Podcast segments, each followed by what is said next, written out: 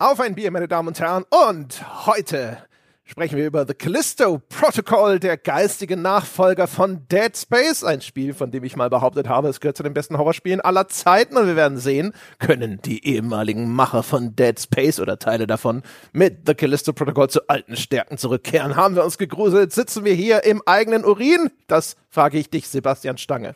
Oh, ist es schon wieder passiert? Naja. also, oh, wegen dem Horror, sollte ich dazu sagen. Ach so, ja. Na dann, das ist eine spannende Frage. Die werden wir gleich mal ergründen. ja, genau, das werden wir tun. Vorher äh, werden wir darüber sprechen, ob wir irgendwelche Getränke zu uns nehmen. Klammer auf, es ist 11.14 Uhr am Morgen. Klammer zu. Bei, bei, bei mir hat habe ich ein, ein Post verfrühte Weihnachtspost von Santa Claus wahrscheinlich, also ein sogenannter ein Klaus hat mir von der von Amir, dem Kaffeemann, einer Kaffeerösterei, ich weiß gar nicht, wo die herkommt, äh, aus Erlangen. Oh, das ist ja gar nicht so weit weg.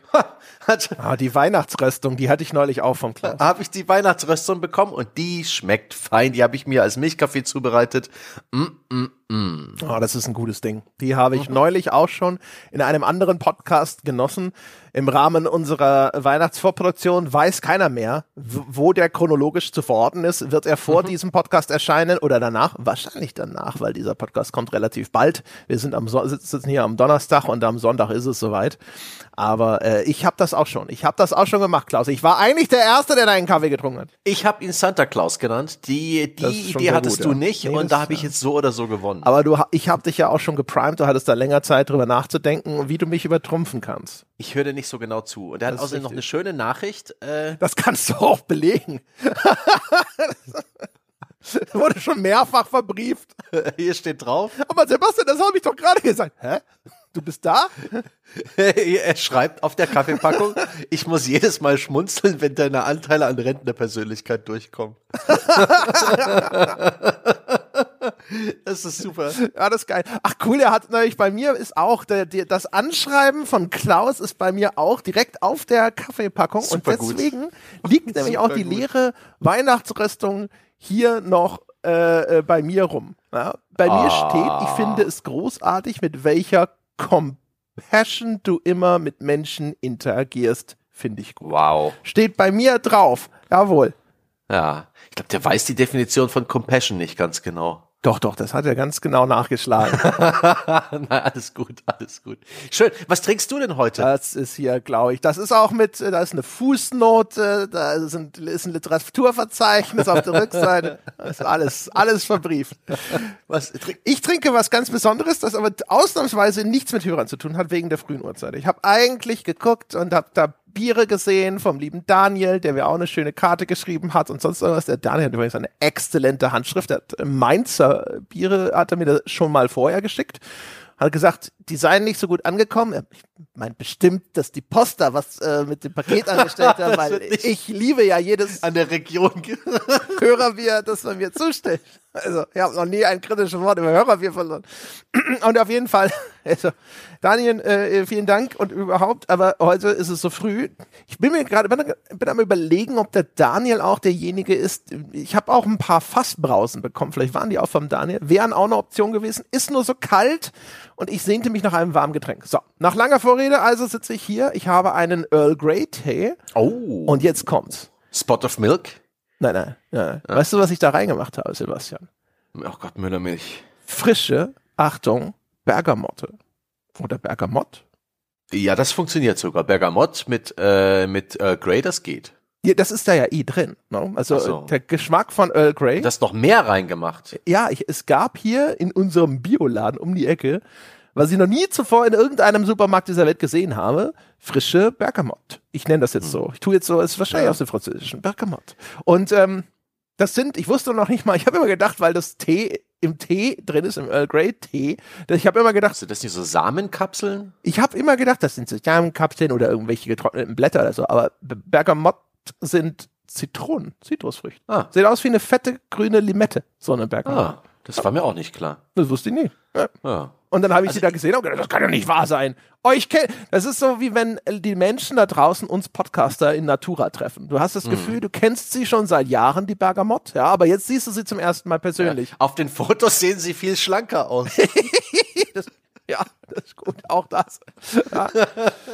Und dann denkst du so, oh Gott, ich, du bist eine Zitrusfrucht, hätte ich nie gedacht. Einfach so von unseren bisherigen Secondhand-Begegnungen her. Ist ja fantastisch. Komm mit nach Hause, ich lade dich ein auf einen Tee und da ist sie jetzt drin quasi. Ja, Bergamott im Bergamott-Tee. Ah, ich fühle mich jetzt gerade schon wie ein englischer Lord. Ach, das sind Bergamott. Vom Sehen kenne ich die. Diese schrumpeligen, also Schrumpelzitrus sehen aus wie Schrumpellimetten oder Schrumpelzitronen, ganz knotig. Die habe ich sogar schon mal gesehen. Ich wusste nicht, dass ich da an Bergamotts vorbeilaufe. Es ist Wow. total crazy. Dennoch, ähm, so ein Earl Grey, der wird noch besser mit einem kleinen Schuss Milch. Das A verhindert das all seine gesundheitsfördernden antioxidantischen Wirkungen, ja? macht ihn gleich ungesünder und er schmeckt dramatisch besser. Also die Briten äh, trinken ja auch ihren Tee mit Milch und das finde ich eine großartige Zubereitungsvariante. Also ich bin der Letzte, der was gegen mit Milch sagt. Äh, ich finde beim, äh, also ich meine nichts gegen den, äh, aber ich mag eigentlich Milch lieber in schwarzem Tee, also normalem, pur, so Ja, stimmt. Darjeeling, bla bla bla. Tee. Ja, Und für den äh, Grey Heiß, ja, zähle ich mir mit den Captain Picard Teile, wir als erfahrene Weltraumpiloten. Ähm, äh, da mag ich eigentlich normalerweise so ein bisschen Hauch Zucker und einen Schuss Zitrone, aber Ah, jetzt habe ich halt die, äh, die Bergamott, ne? Und jetzt, auch nicht schön. Die- Ich meine, du, du merkst, was für ein gebranntes Kind ich bin, wenn ich zuallererst annehme, dass du Müllermilch mit Geschmack reingekippt hast. das wäre, das ist ja Schritt drei von vier oder so, ne? Also auf jeden Fall äh, fantastisch. Ich habe das Gefühl, alleine vom Geschmack her, dass mir demnächst irgendein englisches Ritterkreuz verliehen wird, super. Ausgezeichnet. Jetzt haben wir mal wieder unsere 10 Minuten äh, Palaver geschafft. Also wirklich jeden Neuzugang an dieses Podcast-Projekt äh, erfolgreich ausgesiebt, ja. Charmante fünf Minuten Intro Smalltalk ist genau das, was die Menschen an diesem Podcast schätzen und lieben. ja das ist der, das ist der, das ist der Great Divider, ja. Jetzt sind nur noch die Leute übrig, die wissen, was es gleich Feines kommt. Das finde ich sehr gut, ja. All die Menschen, die über die Existenz äh, von Kapitelmarken noch nicht Bescheid wissen, sitzen jetzt wieder da und denken sich, warum machen die das? Warum tun sie mir das immer wieder an? Ich tue mir das gerne an und euch. Und jetzt kommen wir langsam zu Potte. Ja, genau. Wir sprechen, wie gesagt, über The Callisto Protocol. Äh, ein neues Survival-Horror-Game, stark vermarktet als von den Macher von Dead Space. Hast du mal geguckt? Ich habe gar nicht. Ich habe mal angefangen nachzuschauen, wie viele sind's denn wirklich? Und dann ist es aber leider so zwischendrin im Sande verlaufen. Ich bin nicht fertig geworden damit. Ich habe leider kann nicht genau sagen. Wir wissen eigentlich vor allem, dass es der Glenn Schofield wieder gemacht hat. Also der ehemalige Chef von Visceral Games, die damals für Electronic Arts Dead Space gemacht haben. Die wurden ja dann abgeworben von Activision. Dann sind sie dort als Sledgehammer Games gelandet, haben an Call of Duty gearbeitet und dann haben sie sich jetzt also in Teilen wieder selbstständig gemacht als Striking Distance und haben The Callisto Protocol gemacht. Ja, ähm, ich weiß es ehrlich gesagt überhaupt nicht, äh, wer da, wer da mit übernommen wurde, aber ich kenne den Glenn Sch- Schofield oder Schofield? Schofield. Ähm, der hatte auch äh, bei EA und auch bei seiner Zeit bei Activision eine sehr nach außen gerichtete Rolle als Producer. Der hat sehr viel mit der Presse interagiert. Der ist schon ein bisschen älter, äh, so ein Branchenveteran und der ist einer, der mir sympathisch war. Das kann ich, das weiß ich noch, also durchaus informiert und mit seinen Studios, was er, was er so für Spiele betreut hat, hat er auch durchaus eine, eine gute Track Record, wie der Armee sagt. Also da hat er einige gute Spiele unterm Gürtel und wie so oft bei so Studio-Neugründungen, da nimmt man halt das mit, was man so an Namen mitnehmen kann, so seidenhauchzart die Verbindung auch ist. Ich kann jetzt also nicht einschätzen, wie viele Leute äh, damals, die damals an Dead Space gearbeitet haben, jetzt in seinem neuen Studio arbeiten. Zwei, drei werden sicher sein, aber es kann sein, dass es sich um Hausmeister und irgendwie ähm, die, die, die Personalerin handelt. Also ähm, dennoch, es ist erstaunlich, wie stark dieses Spiel auf Dead Space Spuren wandelt, was wir jetzt später noch verhandeln werden. Also es ist nicht bloß so, dass es ein neues äh, Survival-Horror-Spiel von in Anführungszeichen den Dead Space-Machern ist. Es ist einen, so, so wie, wie, wie so eine, ne, wie der Fledermausmann, der nicht Batman heißen darf. Ja. ja, ja, genau. Es ist eine krasse, äh, beinahe Kopie. Sehr interessant. Also äh, vor allem, es ist dann hinterher echt interessant zu schauen, wo unterscheidet es sich denn? Denn, also ich habe eigentlich erwartet, ich habe eine wirkliche Dead Space Kopie erwartet und die habe ich überhaupt nicht bekommen. Es ist er- erschreckend nah dran in Ja. bestimmten Bestandteilen und es ist aber von der Anmutung und vom Spielgefühl her echt wirklich ganz, ganz krass anders. Das ulkigste, die ulkigste Verbindung zu Dead Space ist übrigens, und jetzt kommt's, mir ist nämlich was aufgefallen, ja, das ist, da bin ich der Erste auf der Welt, dem das aufgefallen ist, und da bin ich auch ganz stolz, das ist in meinem Dokument deswegen auch fett und rot mhm. und äh, nochmal zusätzlich gelb angestrichen, ja. Jetzt pass auf, jetzt halte ich fest. Also, der Held aus The Callisto Protocol mhm. heißt ja Jacob. Ja. No? So, jetzt pass auf. Ich habe gedacht so, okay, der Dead Space Dude, der hieß Isaac. Aha. Oh, jetzt kommt die Bibelreferenz. Beides biblische Namen, genau. Ja. Und jetzt habe ich nachgeschaut, äh, äh, wusste ich natürlich auswendig aus äh, meinem Bibelkreis am Sonntag. Jakob und Esau sind in der Bibel die Söhne von Isaac. Isaac mhm. ist also der Vater. Isaac äh, in der deutschen Sprache. Also bei uns heißt der Isaac. Der heißt jetzt so. Isaac okay. ist also der Vater von Jacob. Und das heißt also Dead Space, hm, der Vater von The Callisto Product. Das ist doch der Hammer. Das ist ja. doch Absicht, erstens. Und zweitens, außer mir jetzt keiner gemerkt. Das ist schon ziemlich sensationell. Das ist jetzt schon eigentlich ja. 5 Euro in die Podcastkasse von jedem, der noch nicht bezahlt, weil alle sagen, okay, dafür, jetzt muss ich das Abo abschließen. Ich hatte noch ganz kurz peinlich beschämt nebenher recherchiert. Der Christopher Stone, der Chief Creative Officer äh, bei Striking Distance, der war der Animationsdirektor von Dead Space. Na also. Also es sind durchaus einige leitende äh, Posten im Studio, also mindestens einer, also Producer und äh, Chief Creative Officer. Ja, das waren ähm, locker drei oder so. Wie gesagt, ich habe ja. angefangen, es zu vergleichen und dann äh, habe ich es mir hinterher nicht.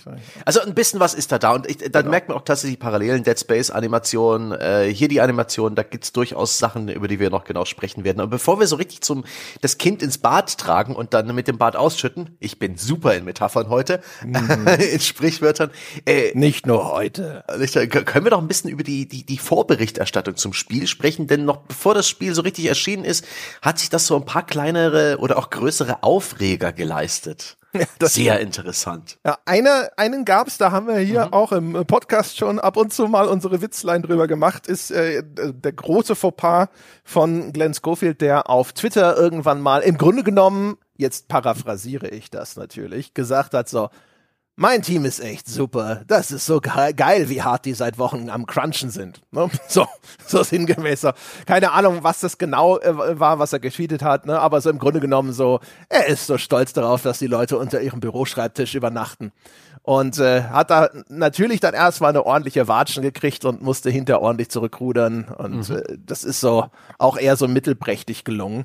Man mhm. merkt so ein bisschen, äh, der Glenn Schofield ist vielleicht so auch ähm, nicht nur eben ein Urgestein, sondern vielleicht auch ein bisschen oldschool in seinen ja. Ansichten, was Spieleentwicklung so beinhaltet. Ich kann mir auch vorstellen, dass es ähm, einfach schwierig ist für ein neu gegründetes Studio, was auch irgendwann abliefern muss, wo vielleicht auch die Milestones vom Publisher, das ist jetzt ver vertrieben über Krafton, ein südkoreanischer Publisher, nicht wahr? Ja, das ist der das, PUBG Publisher, wenn ich mich nicht Ah, und ähm, dass sie da halt irgendwo auch unter Druck, unter externen Druck geraten sind oder sich selbst Druck äh, gestellt haben oder dass da einfach systemischer Druck ist für so ein neu äh, kreiertes Studio, wo kein, ne, das ist jetzt kein EA, EA hauseigenes Studio, wo die Geldflüsse vielleicht so ein bisschen berechenbarer und sicherer sind. Ähm, und man merkt dem Spiel auch an, dass da bis zum Schluss gecrunched wurde. Es ist jetzt nicht so, dass, äh, dass dieses Opfer des Teams äh, dafür gesorgt hat, dass ein brillantes Spiel auf den Markt gekommen ist. Auch der Release-Zustand hat durchaus ähm, für Diskussionen und Tadel gesorgt. Auf allen Plattformen außer der PS5 äh, lief das Ding wohl zum Launch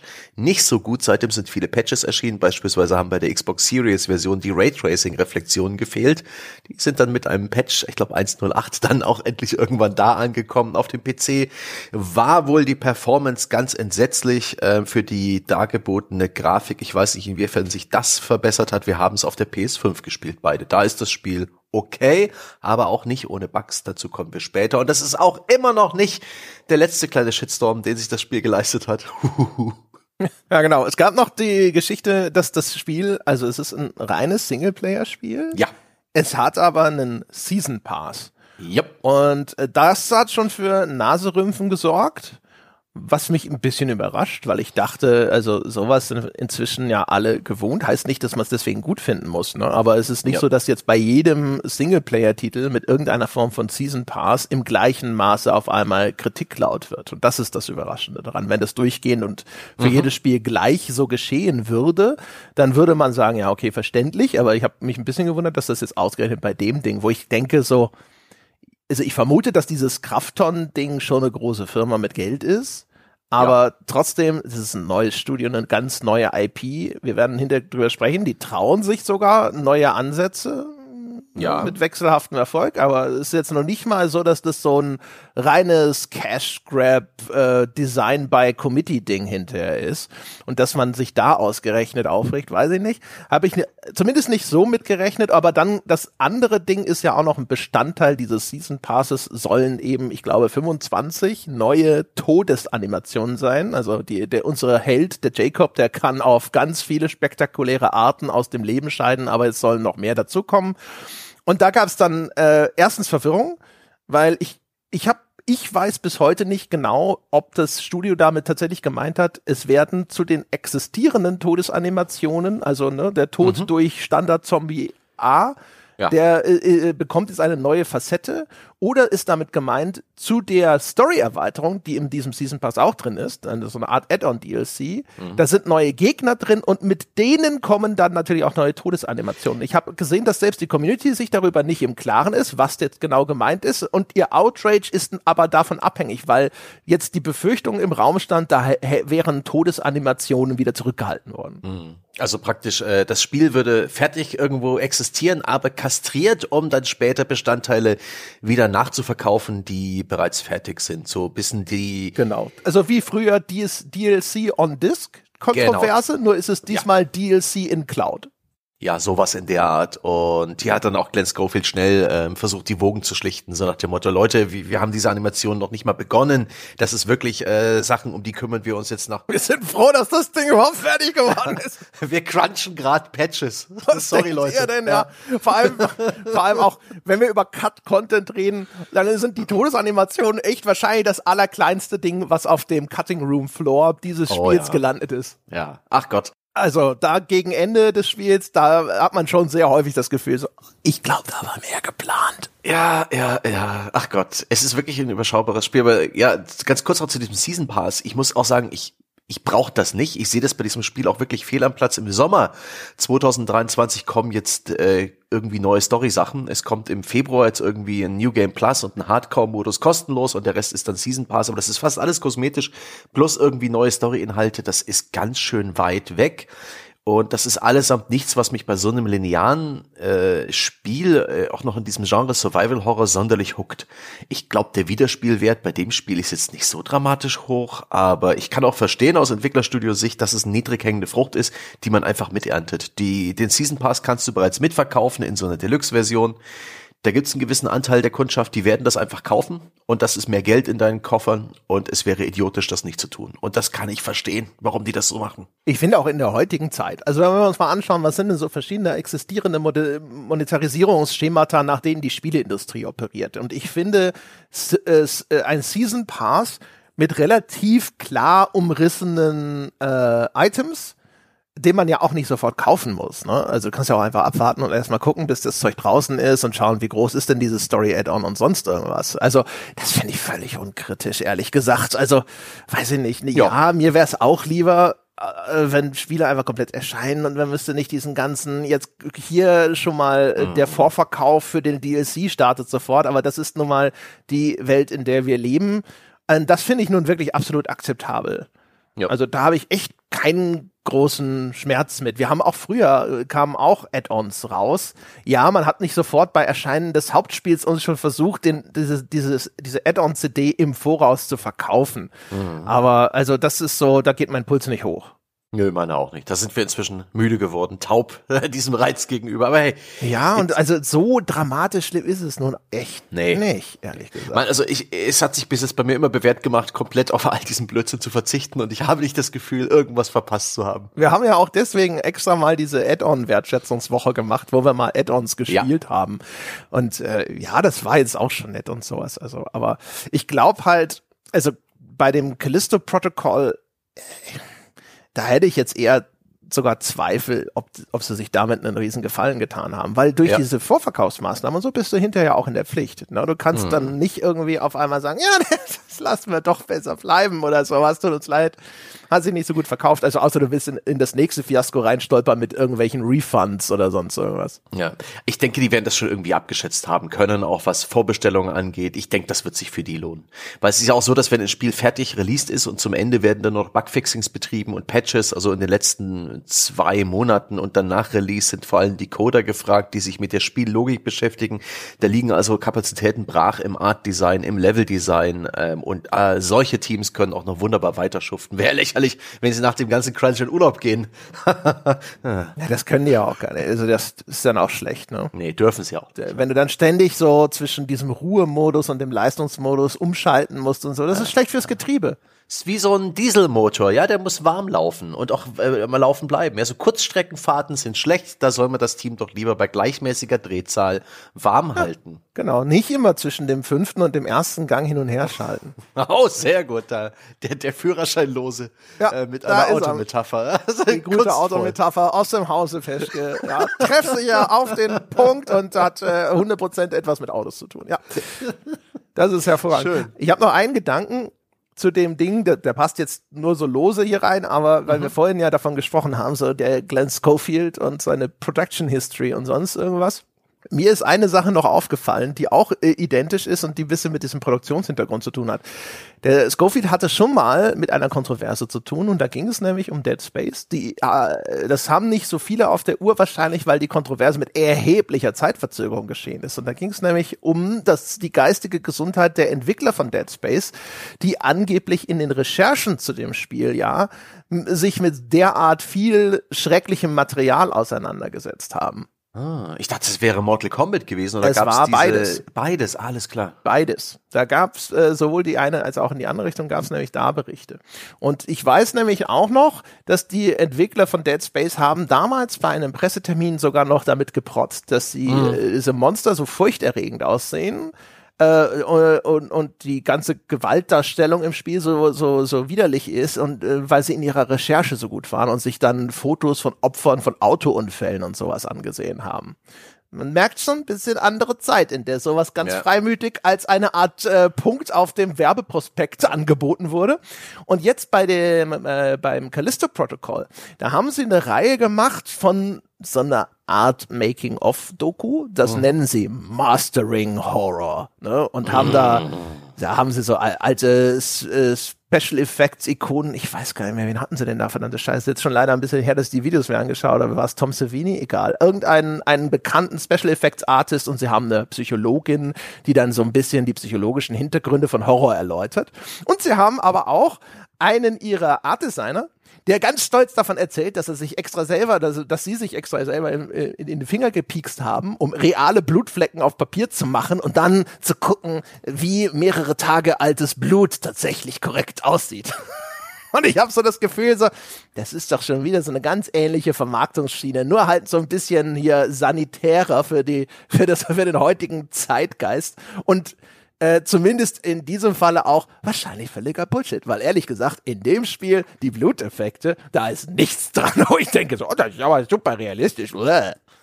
Ja, das sind wirklich, das sind so klassische äh, Werbefluff-Aussagen. Äh, das ist wirklich Blödsinn. Das, der Typ sitzt, während er das erzählt, auch da, wie so Dexter in seinem Büro.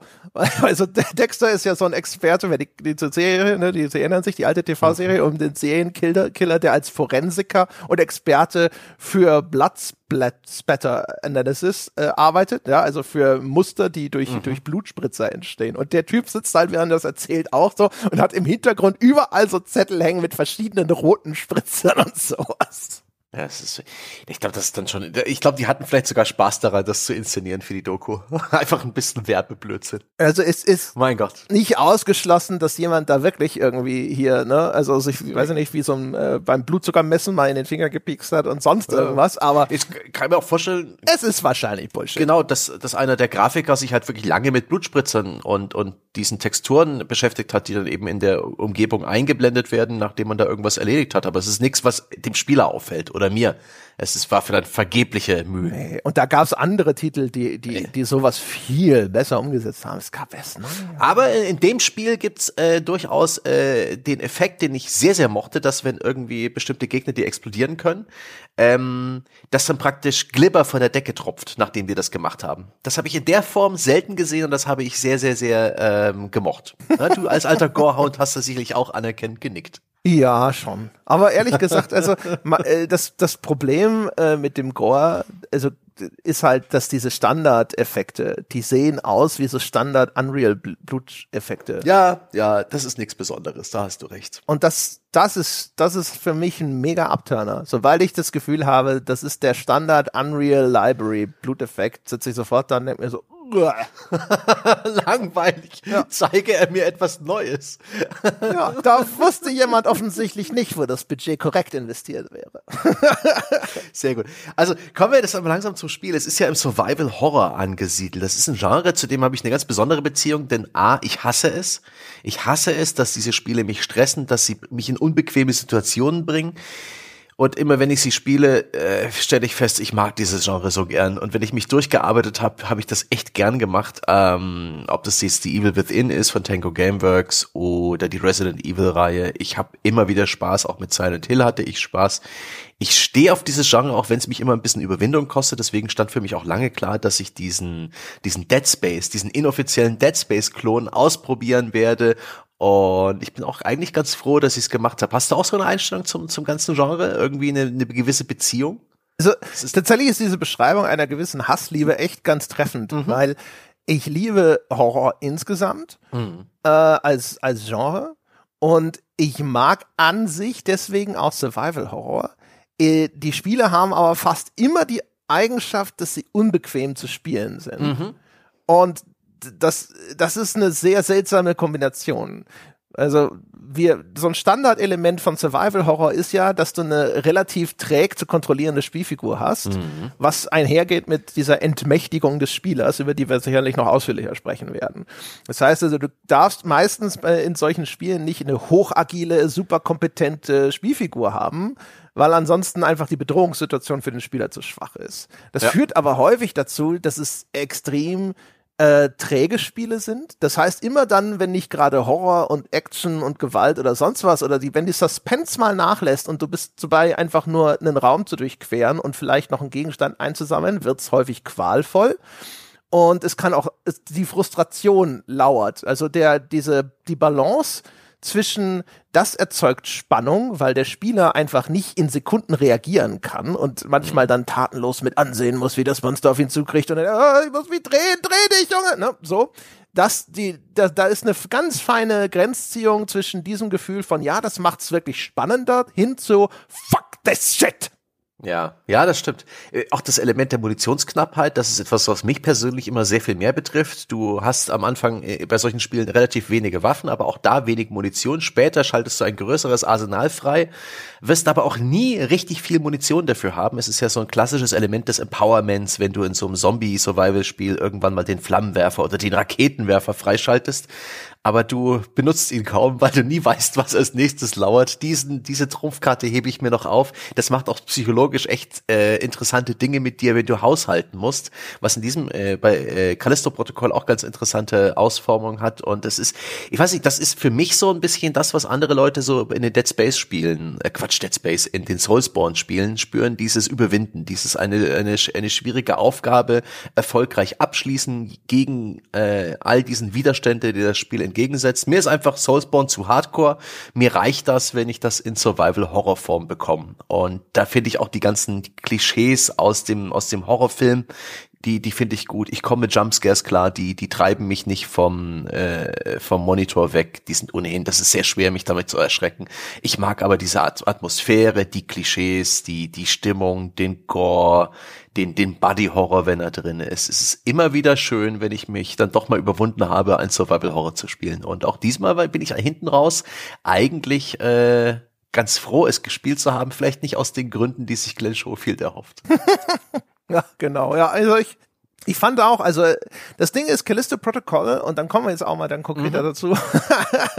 Endlich. Endlich, nach einer halben Stunde. Ja, es gab also, es gab ja schon durchaus interessante Punkte noch vorher allgemein abzuhandeln, aber auf jeden Fall, ähm, ich bin auch froh, es gespielt zu haben. Es ist ein interessanterer Titel vor allem, als ich erwartet habe. Ich habe so ein bisschen gedacht, wir sitzen hinterher da und sagen, ja, wir haben halt hier Dead Space 1.5 in schlechterer Qualität bekommen. Ne? Das war meine Erwartung. Ich habe eigentlich gedacht, ich gehe da raus und sage, ja, das ist eine, eine, eine VHS-Kopie. Ne? Ja. Nicht keine Digitalkopie, sondern eine VHS-Kopie von Dead Space und ist auch vielleicht schon das dritte Mal überspielt worden. Man ja. sieht überall so ein bisschen, das Band ist ein bisschen ausgefranst gewesen und weiß ich nicht, der, der, der, der, beim zweiten Überspielen hat man auch ein bisschen zu früh auf Stopp gedrückt und da fehlt ein Teil. Aber äh, das ist es gar nicht gewesen, sondern äh, obwohl es erstmal so grundlegend so wirkt wie eine Kopie, macht es einige Sachen ganz eigen. So, und dann äh, vielleicht mal ganz kurz äh, dazu, was, was macht es denn eigen und was ist es überhaupt für ein Spiel? Vielleicht erstmal gerne zum Spiel, genau, zur genau. Story, zum Setting. Genau, ja. Also diesmal äh, spielen wir eben also Jacob. Ach Gott, weißt du nicht den Nachnamen von Jacob? Uh, I don't care. Okay, ja, ich auch nicht. Es ist Jacob. Jacob ist ein. Ich hab's hier stehen. Moment. Er heißt ähm, Lee. Jacob Lee. Ah, genau, Jacob Lee. Jacob Lee ist Frachterpilot und äh, wir, wir treffen ihn äh, dabei, der ist gerade, der fliegt immer so zwischen Europa und Callisto hin und her, beides Monde des Jupiter, glaube ich. Mhm. und ähm, äh, liefert da also Fracht ab. Und dann stellt sich jetzt also relativ schnell raus, ja, die Fracht, die der Jacob da äh, transportiert, ist vielleicht nicht ganz koscher. Und die Callisto, dieser Mond, äh, der um den Jupiter kreist, das ist ein Gefängnismond, auf dem das Black Iron Prison ist. Und da stürzen wir jetzt mehr oder weniger unfreiwillig ab oder werden verhaftet, dann auch kurze Zeit nach mhm. dem Absturz und landen in besagtem Gefängnis. Und in dem Gefängnis ist selbstverständlich der Horror los und der Horror Horror ist exakt wie in Dead Space eine mysteriöse, wahrscheinlich Alien-Seuche, die die ganzen Gefängnisinsassen und Gefängniswärter und sonst irgendwas in seltsame, monströse Kreaturen verwandelt hat. Hier allerdings ähm, von Anfang an erstmal sehr stark in Richtung Resident Evil mutierte Zombies. Ja. Dead Space sind die Monstren erheblich abstrakter, auch von Anfang an, während der äh, Callisto Protocol startet, finde ich, extrem stark in ganz klassischem, ein bisschen aufgequollenem Zombie-Territorium. Ja. Dead Space hat sich die menschliche Anatomie genommen und komplett neu kombiniert zu, äh, zu neuen Monstern, wo wirklich wo Körperteile von Menschen zu Tentakeln und Klauen umgebaut werden. Da genau, also auch so Insekteneinflüsse. Ja. Ja. ja. Oder so, so Tentakelwesen. Da, in Dead Space gab es ja sehr früh diese Viecher, die am Boden lang gekrochen sind mit ihren drei Schwänzen, äh, die du dann auch einzeln abschießen konntest. Äh, dieses Strategic Dismemberment hatte Dead Space so als, äh, als Kernkompetenz. Das hat jetzt Callisto-Protokoll in der Form auch nicht, obwohl man durchaus viele Gliedmaßen abtrennen kann. Aber das Gros der Gegner ist humanoid, wahrscheinlich auch ein bisschen dem, dem Budget des Spiels geschuldet. Ähm, mhm. Animationsrigging in humanoiden Charakteren ist halt äh, äh, äh bewährt, da gibt's Vorlagen, das ist lange nicht so schwierig, wie sich eine komplett neue Körperform ausdenken und die irgendwie animieren. Und später im Spiel wird's dann schon noch etwas monströser, aber es ist vor allen Dingen vom Feeling her ein Science-Fiction-Zombie-Shooter. Ja, also es ist wirklich extrem humanoide Gegner. Also ja. ganz wenige Ausnahmen und die dann häufig auch relativ simpel. Ja. Also, ne, es gibt wie diesen, dieser Kopf, der an so einem Wurmfortsatz hängt zum Beispiel, der mhm. immer aber nur, das sind Gegner, die sind statisch, da sind wie so Alien-Eier irgendwo an der Ecke in der Wand und so und dann schießt da wie an einem langen Wurm oder Schlangenhals oder sowas ein einzelner menschlicher deformierter Kopf raus, der sich an dir so festbeißt. Das ist einer der, der weirdesten Gegnertypen, der nicht aussieht wie einfach nur, okay, mutierter mhm. Mensch. Und ansonsten bist du ganz krass in diesem Resident Evil-Gefilde. Ähm, und ich bin mir auch sicher, dass das genau die Budgetgründe hat, die du beschrieben ja. hast. Ähm, aber das macht es schon von Anfang an in der Hinsicht weniger fremd als Dead Space und mhm. erheblich generischer. Bis hin zu, du trägst am Anfang, weil du ja in diesem Gefängnis bist, trägst du ja diese Gefangenenuniform und du hast dann hinten ganz groß B IP für Black Iron Prison draufstehen. Und das sieht sogar noch aus wie Leon in Resident Evil 2, der dieses Raccoon City Police Department, dieses RCPD auf dem Rücken stehen hatte immer. Ich fand, das wirkte auf einmal voll wie so ein Resident Evil Spiel. auf jeden Fall hat auch Isaac im, im Genick so eine Art, äh, wie, wie heißt denn das, ein Implantat? Jacob. Ihm, äh, Isaac, Dead Space? Äh, Jacob? Oh Gott, damn it, das werde ich die Rest der Folge jetzt euch jetzt falsch verdrahtet, falsch machen. Aber äh, Jacob hat eben so, eine, so ein Implantat im Nacken. Das wird ihm als Neuinhaftierter natürlich in einer brutalen Sequenz von der, von der Gefängnisärztin implantiert. Und da ist lustigerweise genauso wie im Anzug von Isaac in Dead Space als grüner Balken seine Lebensenergie, seine Gesundheitspunkte angezeigt. Also da die Verneigung, Schrägstrich, die dreiste Kopie von Dead Space. Aber es ist. Ja, genau. Wobei das ist echt, also das ist nun wirklich eine Kopie, wo man nur sagen kann, ja, mach das bitte. Also ja. die, denn Dead Space, eine der großen, weiß nicht, ob es eine komplette Innovation war, eine großen Damals Vorzüge schon. von, ja, ich will jetzt, ich bin mir, ich bin immer vorsichtig, wenn ich behaupte, äh, das ist das erste Spiel, das sowas gemacht hat, weil es gab immer ein vorher. Nee, aber es hat es im Mainstream mal so richtig groß gemacht genau, und dadurch dafür auch zu Recht äh, Lob erhalten. Genau, ne? also die Lebensanzeige und auch die in Anführungsstrichen Mana, ja, also die Energieanzeige für Spezialfähigkeiten, beide in der Spielfigur integriert. Es gibt kein HUD-Element dafür, sondern bei Isaac Clarke in Dead Space, da lief entlang seines, äh, seines Rückgrats, äh, mhm. der trägt so einen, so einen gepanzerten Anzug, der aussah wie eine äh, Science-Fiction-Version von alten Ritterrüstungen und da lief halt ähm, dem Rückgrat entlang so eine Leiste, die sich füllte, je nachdem, dem, wie seine Lebensenergie war. Und er hatte so eine große Anzeige an dem Anzug, wo du ablesen konntest, wie viel hast du denn noch für Spezialfähigkeiten. Und hier hast du jetzt eben bei Jacob eben diese leuchtenden Balken im Genick sitzen. Und mhm. das ist schon, das ist eigentlich sehr clever. Ne? Also solche HUD-Elemente direkt in die Spielwelt, also in die Spielfigur in dem Falle zu integrieren, das ist eine gute Maßnahme. Ich bin auch froh, dass sie das kopiert haben. Ja, das können wir machen. Und dann ist das Spiel, und das hat mich auch so von der Struktur her überrascht, ein relativ lineares Actionspiel im weitesten Sinne. Es hat natürlich all diese Survival-Horror-Elemente, die wir angesprochen haben, also Entmächtigung, wenig Munition, eine träge Steuerung, aber es ist ein relativ linearer, äh, stark äh, geskripteter Ritt durch äh, die Horrorklischees, die man sich so auf einem Ka Gefängnisplaneten vorstellen kann, inklusive dem versteckten Labor, wo Gräueltaten an den Gefangenen vorgenommen werden. Spoiler, aber um Gottes Willen kein Spoiler, weil letztendlich feiert dieses Spiel ein Klischee nach dem anderen ab. Ähm, aber es ist durchaus kurzweilig. Es hat ein, meiner Meinung nach ein ganz nettes Pacing und am Anfang wusste ich auch noch nicht so richtig, welche Sorte Spiel ich vor mir habe. Ob das jetzt mehr oder weniger, ne, als würde Focus Home Interactive ein Dead Space Klon machen und würde dafür Spiders beauftragen auftragen. Sowas habe ich mir am Anfang gedacht, ist es jetzt so eine Art Eurojank, bloß aus den USA, aber relativ bald entpuppte sich die Tatsache, dass äh, Callisto-Protokoll durchaus eigene Wege geht. Und das war dann, das war dann super interessant. Ja, es ist eher so einen, ach Gott, wie ist es denn? Plague Tale, ne? Also ja. es ist schon erkennbar Double A, mhm. aber äh, an, am obersten Ende, so dass es dann teilweise kaum von Triple A Produktionen zu unterscheiden ist. Ne? Mhm. Also man merkt, ähm, an bestimmten Sachen, wie bestimmte Monoton Monotonie von Umgebungsgestaltung und sowas, dass das Budget einfach nicht so hoch ist wie bei einer richtigen AAA-Produktion. Mhm. Äh, aber es sieht teilweise schon sehr, sehr gut aus. Insbesondere ja. immer dann, wenn die Lichteffekte ins Spiel kommen. Oh, ja. Das Spiel hat unfassbar geile äh, Lichteffekte und teilweise auch unfassbar geile Lichtsetzung. Und das ist immer toll. Sobald die Lichteffekte weg sind, sieht's aber dann auch ab und zu gleich überraschend schlecht aus. Ja, also das ist ja auch so ein Spiel, das auf der PlayStation zumindest mit Raytracing arbeitet, auch für die Schatten wohl. Und gerade so Szenen mit so einem Bodennebel, ja, der so von, einer, von einem mhm. niedrig sitzenden mhm. Licht beleuchtet wird und wo dann vielleicht Gegner auch noch Schatten werfen, ist das cool. Und auch generell, wie, wie da manchmal so richtig dicke Nebelbänke in diesen Korridoren äh, aufgebaut sind, durch die du dich durchschleichst, wo dann eben, du siehst nichts mehr, du hörst aber die, die Gegner oder irgendein Gruselgeräusch und auch der Foley Artist in diesem Spiel, mein Gott, der hat frei drehen dürfen, was der alles an Klangeffekten und, und Gruselgeräuschen zündet, eigentlich das komplette Repertoire. Das fand ich echt witzig. Auch das Sounddesign, muss ich sagen, ist echt gelungen. Ähm, auch die, nicht bloß was die Gegner so rumgurgeln und wie so ein bisschen Audio einen Hinweis äh, darauf gibt und dich leicht informiert, was es gleich passieren könnte oder eben nicht.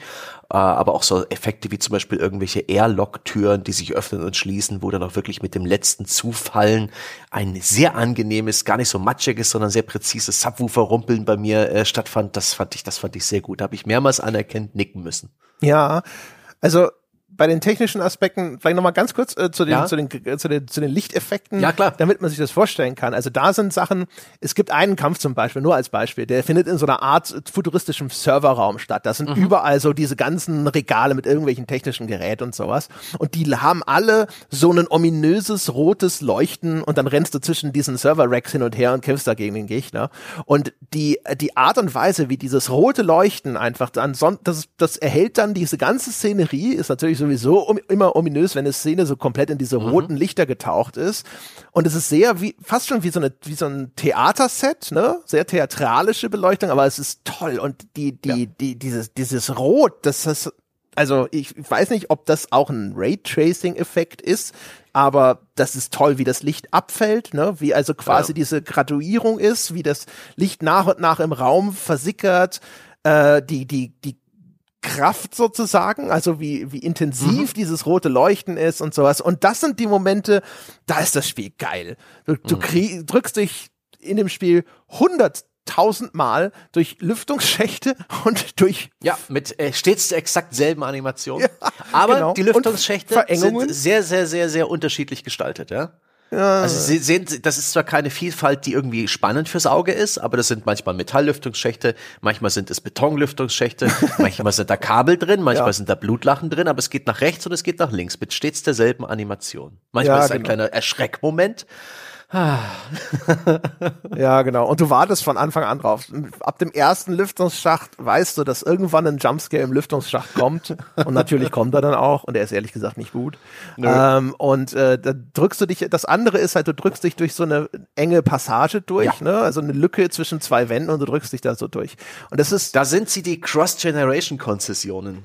Aber, aber hart, ne? Also Hart, wenn man ja. alle, alle Stellen in Lüftungsschächten und zwischen zwei engen Wänden aus dem Spiel rausschneidet, ist es zwei Stunden kürzer, glaube ich. Es ist krass, wie häufig man das macht. Ja, ja. Und auch äh, ein bisschen enttäuschend, dass äh, trotz äh, PS5 mit den schnellen SSD-Festplatten, dass da äh, trotzdem manchmal so Ladepausen kommen ähm, an Kapitelende und Anfang, wo du zum Beispiel kletterst irgendeine Leiter runter und das Spiel hat eigentlich einen ganz netten Flow, dadurch, dass du dich eben durch äh, Flüsterungsschächte kriegst und durch enge Spalten in Felsen oder zwischen umgestürzten Dingen kriegst, hast du diesen nahtlosen Eindruck, so ein bisschen wie es God of War macht, ähm, dass äh, die Kamera nie vom Protagonisten so wirklich wegschwenkt und da hast du, du bist immer nah dran. Das ist dein persönliches äh, kleines Abenteuer. Das Ziel von äh, Jacob ist auch klar, der will fliehen. Äh, der kriegt sehr früh im, im Spiel sozusagen Informationen, dass es da jemanden gibt, der hat schon lange einen Ausbruch geplant und der will es irgendwie schaffen zu, zu einem Raumschiff und runter von diesem Planeten. Das ist sein Ziel. Du bist immer nah dran und dann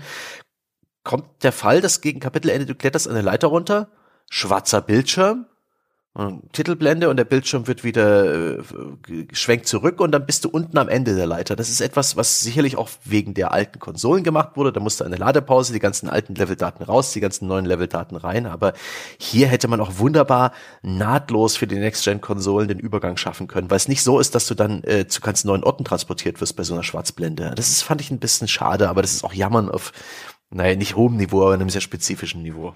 Ja, also es ist nicht dramatisch, aber man, man merkt ne? Also man merkt Ja. insbesondere eben diese unglaubliche Vielfalt an diesen engen Stellen, Ja.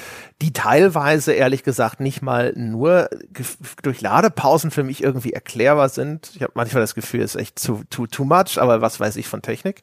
Ähm, Ja, vielleicht auch dramaturgisch, weil sie dich teilweise auch dann, während du da durchkriegst, so ein bisschen versuchen zu gruseln. Machen sie mal ein bisschen ein Geräusch, Genau. machen sie dir ein bisschen Angst. Ich glaube auch, und das gab es, glaube ich, in Dead Space auch. Und ich glaube, sie haben vielleicht gedacht, dass es auch so ein bisschen eben ihrer Tradition folgt, das Mhm. zu machen und dass das irgendwie spannend ist. Aber es ist halt so dermaßen allgegenwärtig und auch Dead inzwischen Space- ausgelutscht. Hm. Dead Space hat ja auch relativ viel Aufzugfahrten und sowas und so Wartepausen, nachdem man irgendwas eingeschaltet hat, nicht wahr? Ja, ich meine, Dead Space ist ein, Ich bin mir nicht mal so ganz sicher. Ist lange her. Ist ein Spiel aus 360 PS3-Generation. Ja. Ne? Also das hat ganz an, andere technische Maßstäbe, nach denen das produziert wurde. Es hatte garantiert noch auch unangenehme Ladebildschirme und sonstige Geschichten. Mhm. Aber auf jeden Fall, das, das fiel auf. Ich habe das vor allem, deswegen komme ich überhaupt drauf, ge ge genannt, weil manchmal ist so eine Lichtquelle äh, direkt vor dir, Mhm. wenn du dich durch so eine Engstelle manövrierst zwischen zwei Wänden und dann leuchtet die da und der das äh,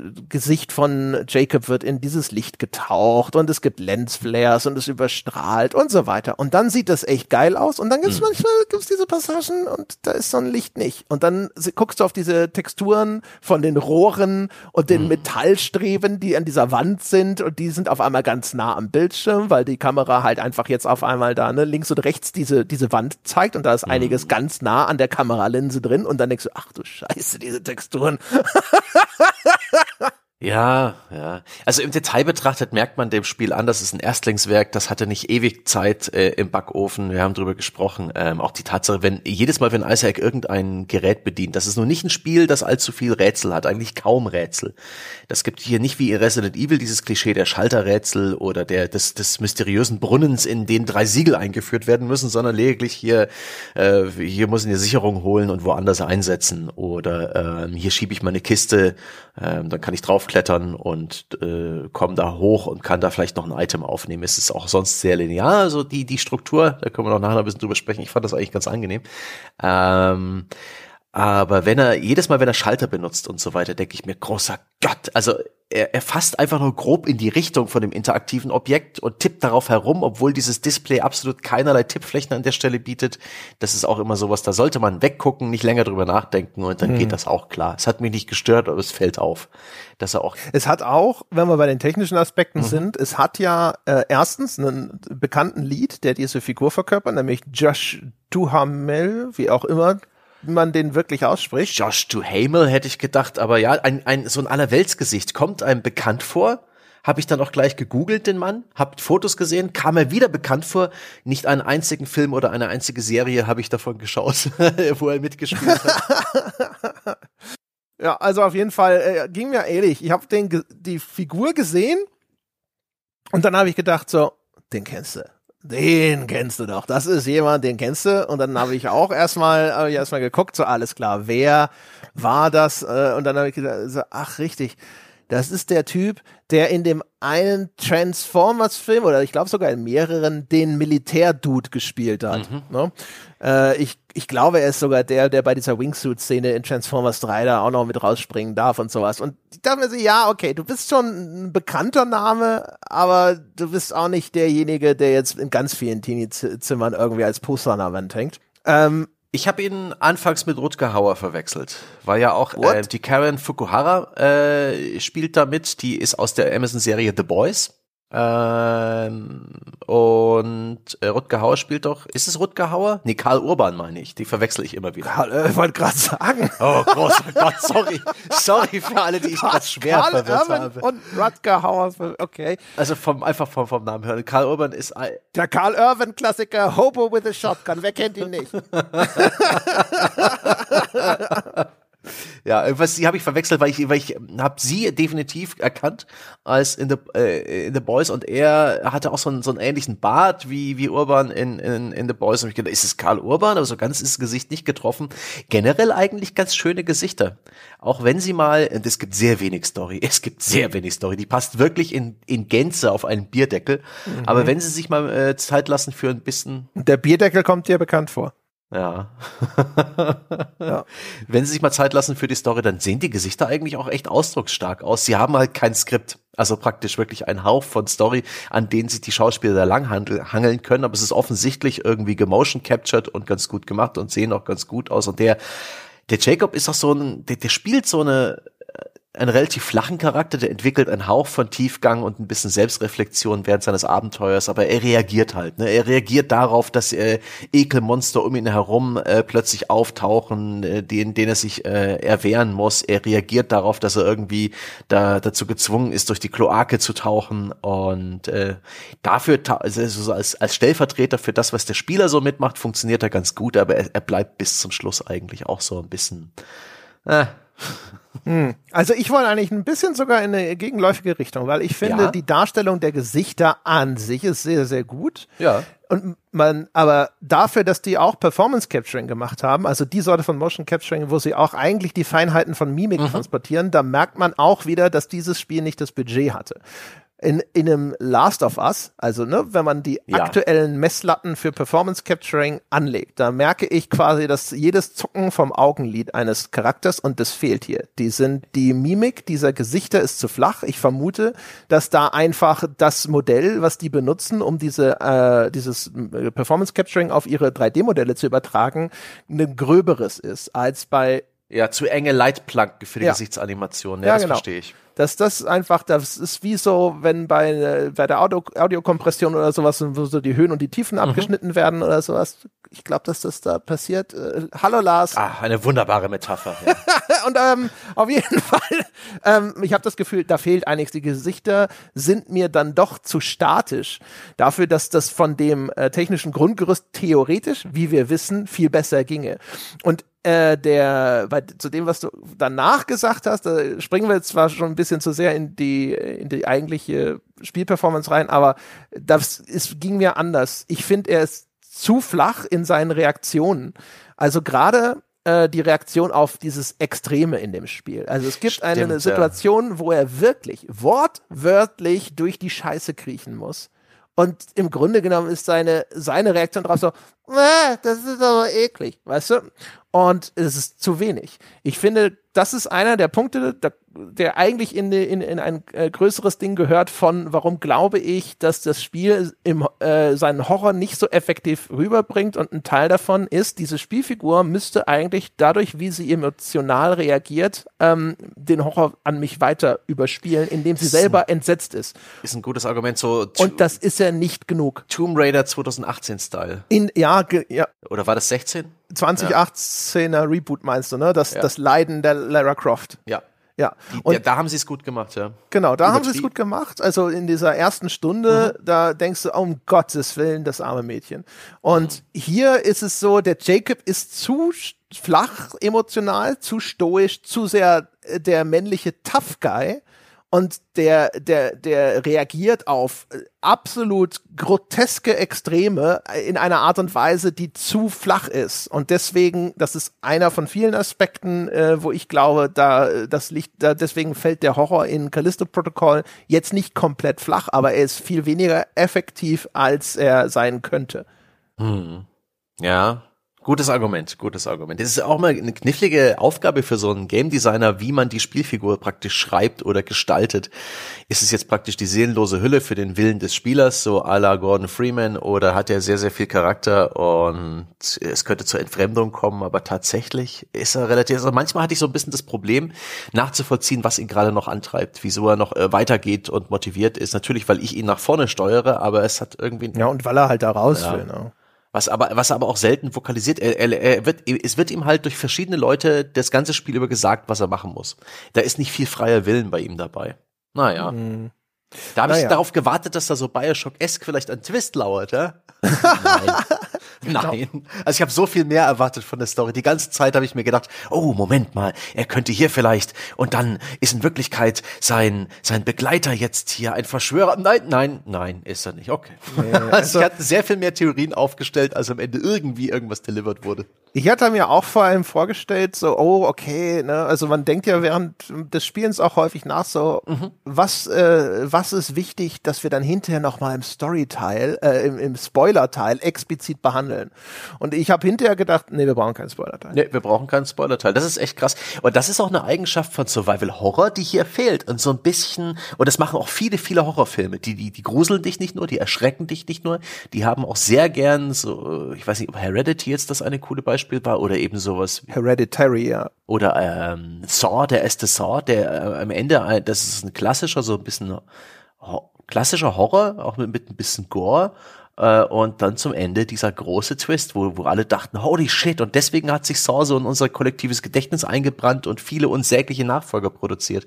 Und das macht Resident Evil ja meisterlich fast schon übertrieben, dass dann immer noch ein Twist da lauert, dass da immer noch die Verschwörung eine Ecke komplexer ist, dass der Held in Wirklichkeit äh, ne, sich, die, sich irrt. Äh, schon die Tatsache wie in Resident Evil 8, wenn dann rauskommt, ich will ja das Spiel nicht spoilern, aber dass das Geheimnis um die Spielfigur gelüftet wird. Das sind so geil abgefuckte, weit gesponnene Ideen, die, wenn man das ja zurückerinnert, durchaus schon irgendwie foreshadowed werden.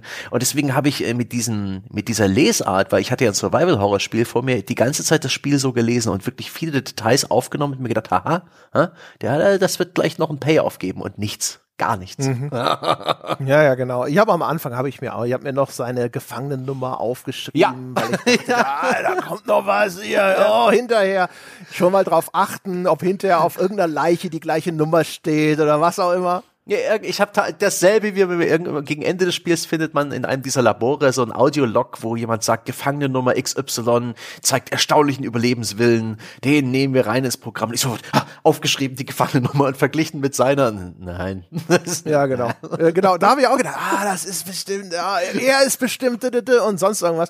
Also allem, also die die ganze Story ich meine, es geht schon eigentlich so, es geht unfassbar generisch los. Ne? Also du ja. bist in diesem Gefängnis und auf einmal ist brüllt eine Alarmsirene, eine eine automatische Tonbanddurchsage wiederholt immer anomaly detected, anomaly detected. Ja, äh, äh, das es, es brennt irgendwo, mhm. Zombies bevölkern die Gänge und du läufst da rum und das Spiel geht los und das also viel generischer kann man eigentlich gar nicht einsteigen, ehrlich gesagt. Also das wirkt auch wirklich auf einmal wie so ein Spiel aus den 2000ern erinnern. Ja. Und dann habe ich aber gedacht, na gut, okay, die, die spielen es jetzt ganz klassisch und jetzt wollen wir mal gucken, was da noch kommt. Und was kommt, ist halt einfach nur wirklich auch einfach, es ist die generischste Scheiße, die man ja. sich nur vorstellen ja. kann. Also wirklich komplett.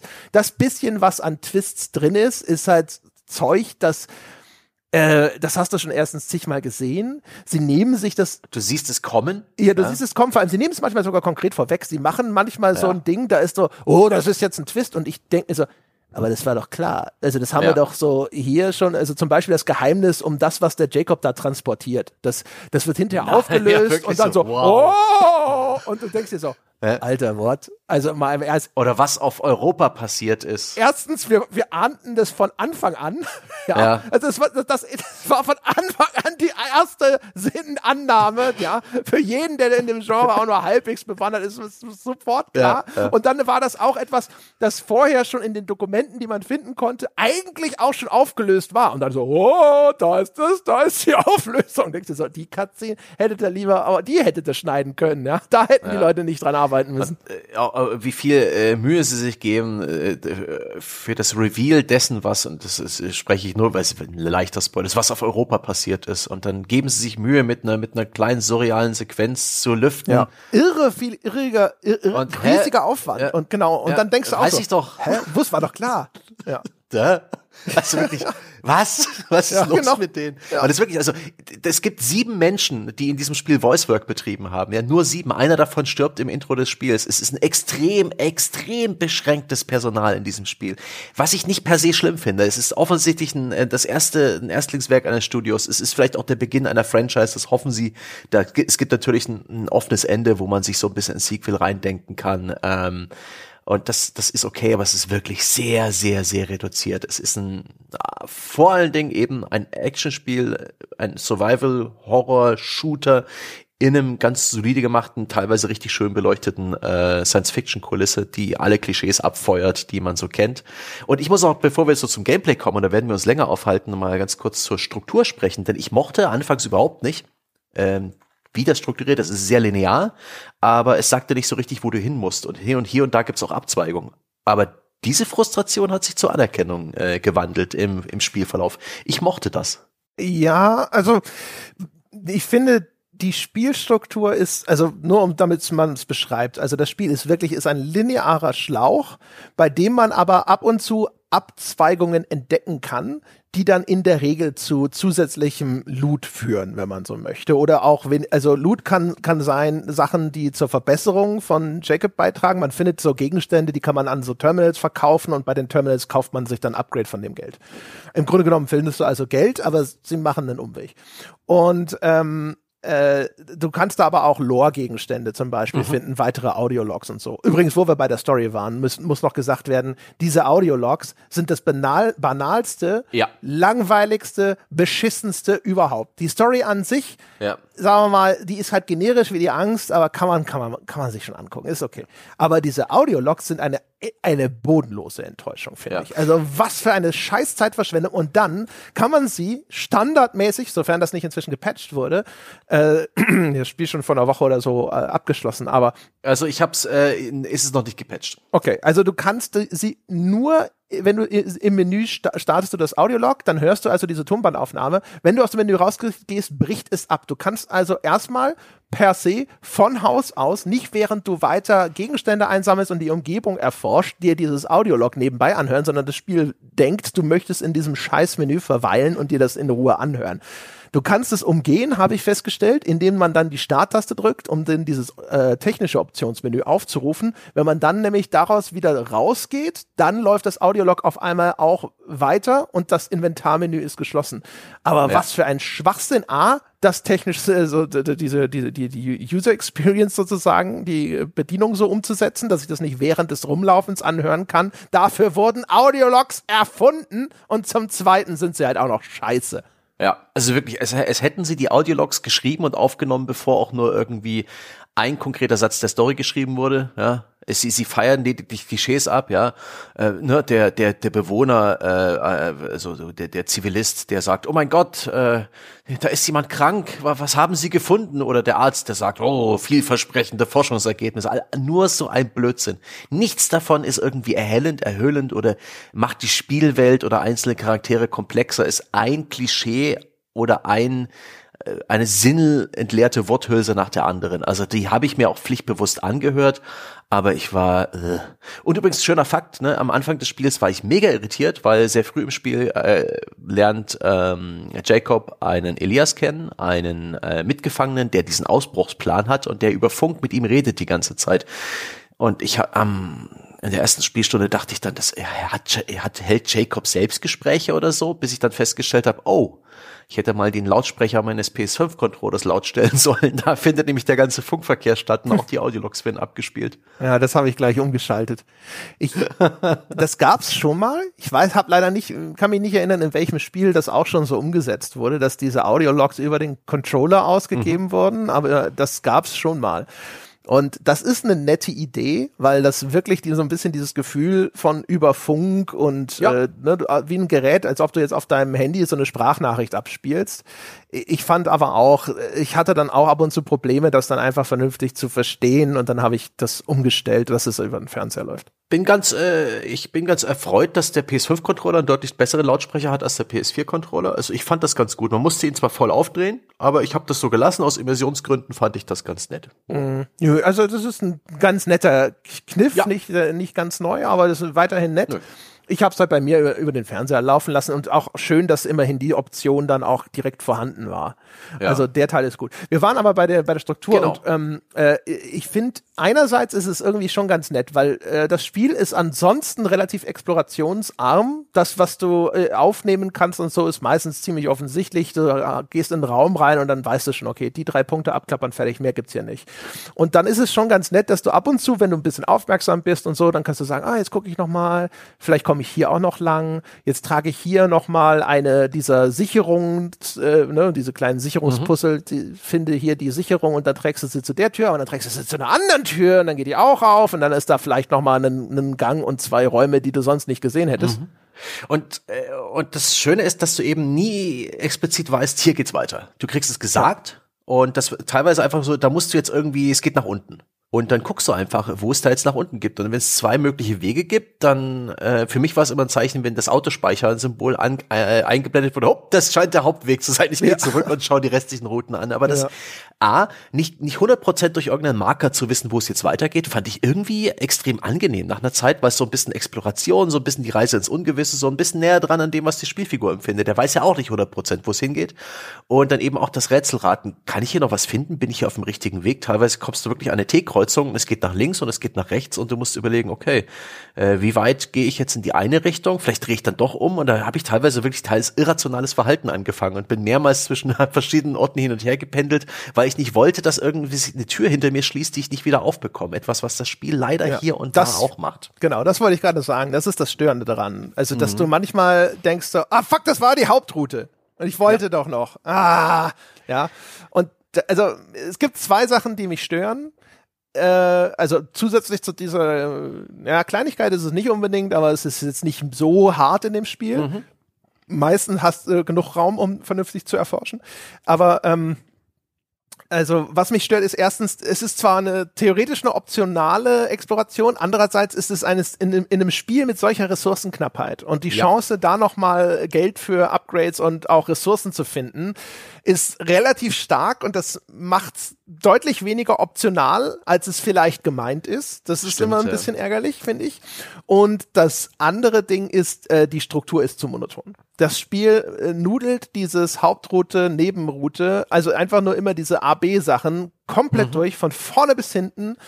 Und das fand ich dann doch ein bisschen ermüdend. Stimmt. Da ist hier und da so Dark Soul-esque so ein bisschen eine Abkürzung da. Das heißt, wenn du die Nebenroute beendet hast, kannst du wieder schnell auf die Hauptroute kommen. Aber tatsächlich ist das so ein bisschen so ein Trick, den das Spiel einmal dir zeigt und dann wieder und wieder und wieder bringt. Und da, ich meine, in, in Sachen Leveldesign kann man so kreativen Shit machen ähm, ja selbst God of War Ragnarök, obwohl es halt auch relativ äh, drum bemüht war, dir alle Puzzle-Lösungen zu sagen, bevor es soweit ist, hat interessanteres Leveldesign gehabt als das hier.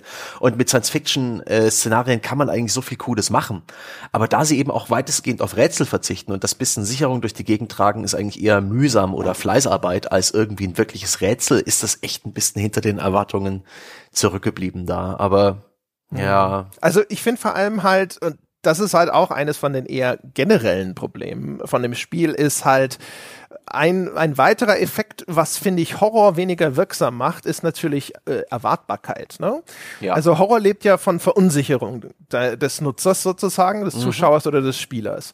Und alle Elemente, die äh, den, den Grad an, äh, an Erwartbarkeit und Vorhersehbarkeit äh, erhöhen, sind, finde ich, erstmal so ein bisschen horrorschädlich. Und da gibt's halt echt einiges. Also erstens diese erkennbaren Strukturen in dem Spiel. Jetzt ja. nicht mal so sehr die, wie die Wege ablaufen, sondern zum Beispiel, ich finde, es wird einem super schnell klar, ähm, sobald ein anderer Charakter dabei ist, bist du safe dann wird nichts passieren. Ja, wollte ich auch gerade sagen. wird nichts passieren. Sie haben offensichtlich einfach nicht kein Geld, keine Zeit, um eine KI für diese Mitstreiter zu machen, dass sie auf einmal mitkämpfen. Es gibt eine einzige Szene, wo die eine andere Figur mal als Sniper auftritt und das ansonsten andere Figur da instant weißt du, nichts passiert. Ja. Jetzt gehen wir erstmal weiter und innerhalb weniger Minuten wird eine Skriptsequenz kommen oder eine Cutscene mit irgendeinem hanebüchenden Grund, warum wir jetzt wieder alleine unterwegs sind. Ja. Genau, auch das, genau. Du weißt, es muss die Trennung wieder ja. vorgenommen werden und auch da, auch da, du weißt, jetzt wird irgendwann wird der Boden einbrechen oder was auch immer, damit ihr wieder getrennt seid. Ja, das ist echt witzig. Das ist, daran gewöhnt man sich erstaunlich schnell. Und, äh, dann, und dann macht man das halt so. Das ist, ja. Hast du noch mehr Beispiele? Aber das also äh, für, für, für die Erwartbarkeit des Spiels? Ja, also die, die, der Boss Fountain, der Boss Fountain ist auch sagen, sehr die, ausgeprägt. Die, der, das Gegnerangebot ist vergleichsweise limitiert. Mhm. Und ähm, das heißt auch da wieder, du, du, du hast dann hinterher diese Situation einfach so, okay, da ist dieser Gegnertypus, der kommt jetzt und dann macht er genau das. Und das, äh, auch das, also ich finde, du weißt dann hinterher schon sehr schnell, äh, relativ gut, okay, ähm, ne, wie, wie gehe ich jetzt einfach mit dieser Situation um? Und auch ja. da finde ich, du, du hast dann eine viel zu große Chance in dem Spiel, dann starke Kompetenzen zu erwerben, ja. äh, was natürlich insbesondere auch mit diesem Kampfsystem zusammenhängt. Ja, vor, vor großen äh, Gegner-Encounters äh, strotzt es plötzlich eine Umgebung mit Vorratskisten und Munition und auch das Leveldesign ist teilweise arg in Richtung Gameplay getrennt und hat nichts mehr mit Realismus zu tun oder irgendwie Glaubwürdigkeit. Da ist irgendwo in einer dieser, äh, in diesem so ein Biosphären äh, Aquarium, so ein Terrarium gibt's da, ähm, so ein Biotop und da gibt's eine eine Holzverarbeitungsanlage, die aus einem völlig ungesicherten, oben mit dem Helikopterrotor ausgestatteten Schredder, ja, der aus allen Seiten äh, begehbar ist, äh, äh, besteht. Das ist das Dümmste, was ich jemals gesehen habe. Das ergibt überhaupt keinen Sinn. Ja. Das ist nur dazu da, um Feinde reinzustoßen. Das ist cool, das, da spritzt das Blut, das kann man machen, aber es ist, wenn man länger als eine Sekunde drüber nachdenkt, lächerlich. Auch die Tatsache, dass überall in dieser Raumstation äh, Nagelwände verteilt sind, in die man die Gegner mit seinem Gravitationshandschuh reinwerfen kann, ist ist kompletter, aber wirklich kompletter Bullshit. Und wenn du, wenn du sie, wenn du in einen Raum kommst, wo du so eine Nagelwand siehst, weißt du auch, hier wird ein Gegner-Encounter auf mich warten. Also das Spiel informiert dich auch über einige Überraschungen, die es in petto hat mhm. und stellt sich damit ein Bein. Ganz genau, ja, genau. Also auch diese, auch das ist halt alles so, wo du sofort einfach sehr, sehr klar lesen kannst, was jetzt wahrscheinlich demnächst zu, zu erwarten ist. Und äh, ja, das ist ein bisschen, bisschen schade. Dann können wir, glaube ich, jetzt hier auch den Sprung dann machen, äh, über das Kampfsystem zu sprechen, ja. weil das ja eigentlich. Was man eigentlich tut, ja. Ja, das ist nämlich so das Aufregendste eigentlich an dem ganzen Ding. Weil, äh, ich habe es ja schon gesagt, man erwartet eigentlich so eine, so eine richtig formelhaftes Ding durch und durch. Und äh, Callisto Protocol macht aber tatsächlich etwas komplett neu. Es hat ein Kampfsystem, ähm, mit das mich anfangs komplett irritiert hat. Und mhm. zwar kann man in dem Spiel Angriffe von so wirklich, ich glaube, jedem bis fast jedem Gegner dodgen, ausweichen. Ja, Nahkampfangriffe. Ja, genau. Indem man den äh, Stick, den ist es der linke? Der linke, ne? Den linken. Den ja. linken Stick einfach nach links oder nach rechts drückt und dann weicht Jacob automatisch dem ersten Angriff aus, folgt ein zweiter Nahkampfangriff, weil die dann vielleicht so, ne, wenn sie wild um sich schlagen, so eine Art Combo-Angriff machen, dann musst du vor dem zweiten Angriff den Stick in die andere Richtung drücken und dann mhm. immer wechseln. Links, rechts, links, rechts.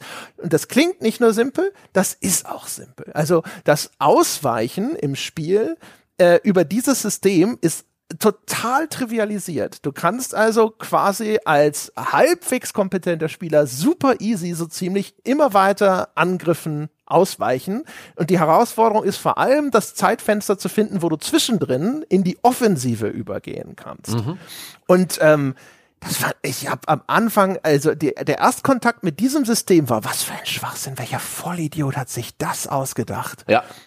Äh, das war für mich auch, ähm, das war noch in, ganz zu Beginn in diesem Gefängnislevel, wo äh, diese, diese äh, verschiedenen äh, Zellenreihen da so äh, existieren und man an diesem Geländer unterwegs ist und praktisch ganz zu Beginn des Spiels das erste Mal irgendwie ein Encounter mit mehreren Gegnern, wo das, wo dieses System für mich wie ein Fremdkörper wirkte, wo ich, wo ich immer wieder drüber gestolpert bin, wo ich ein ums andere Mal verreckt bin, bis es endlich Klick gemacht hat.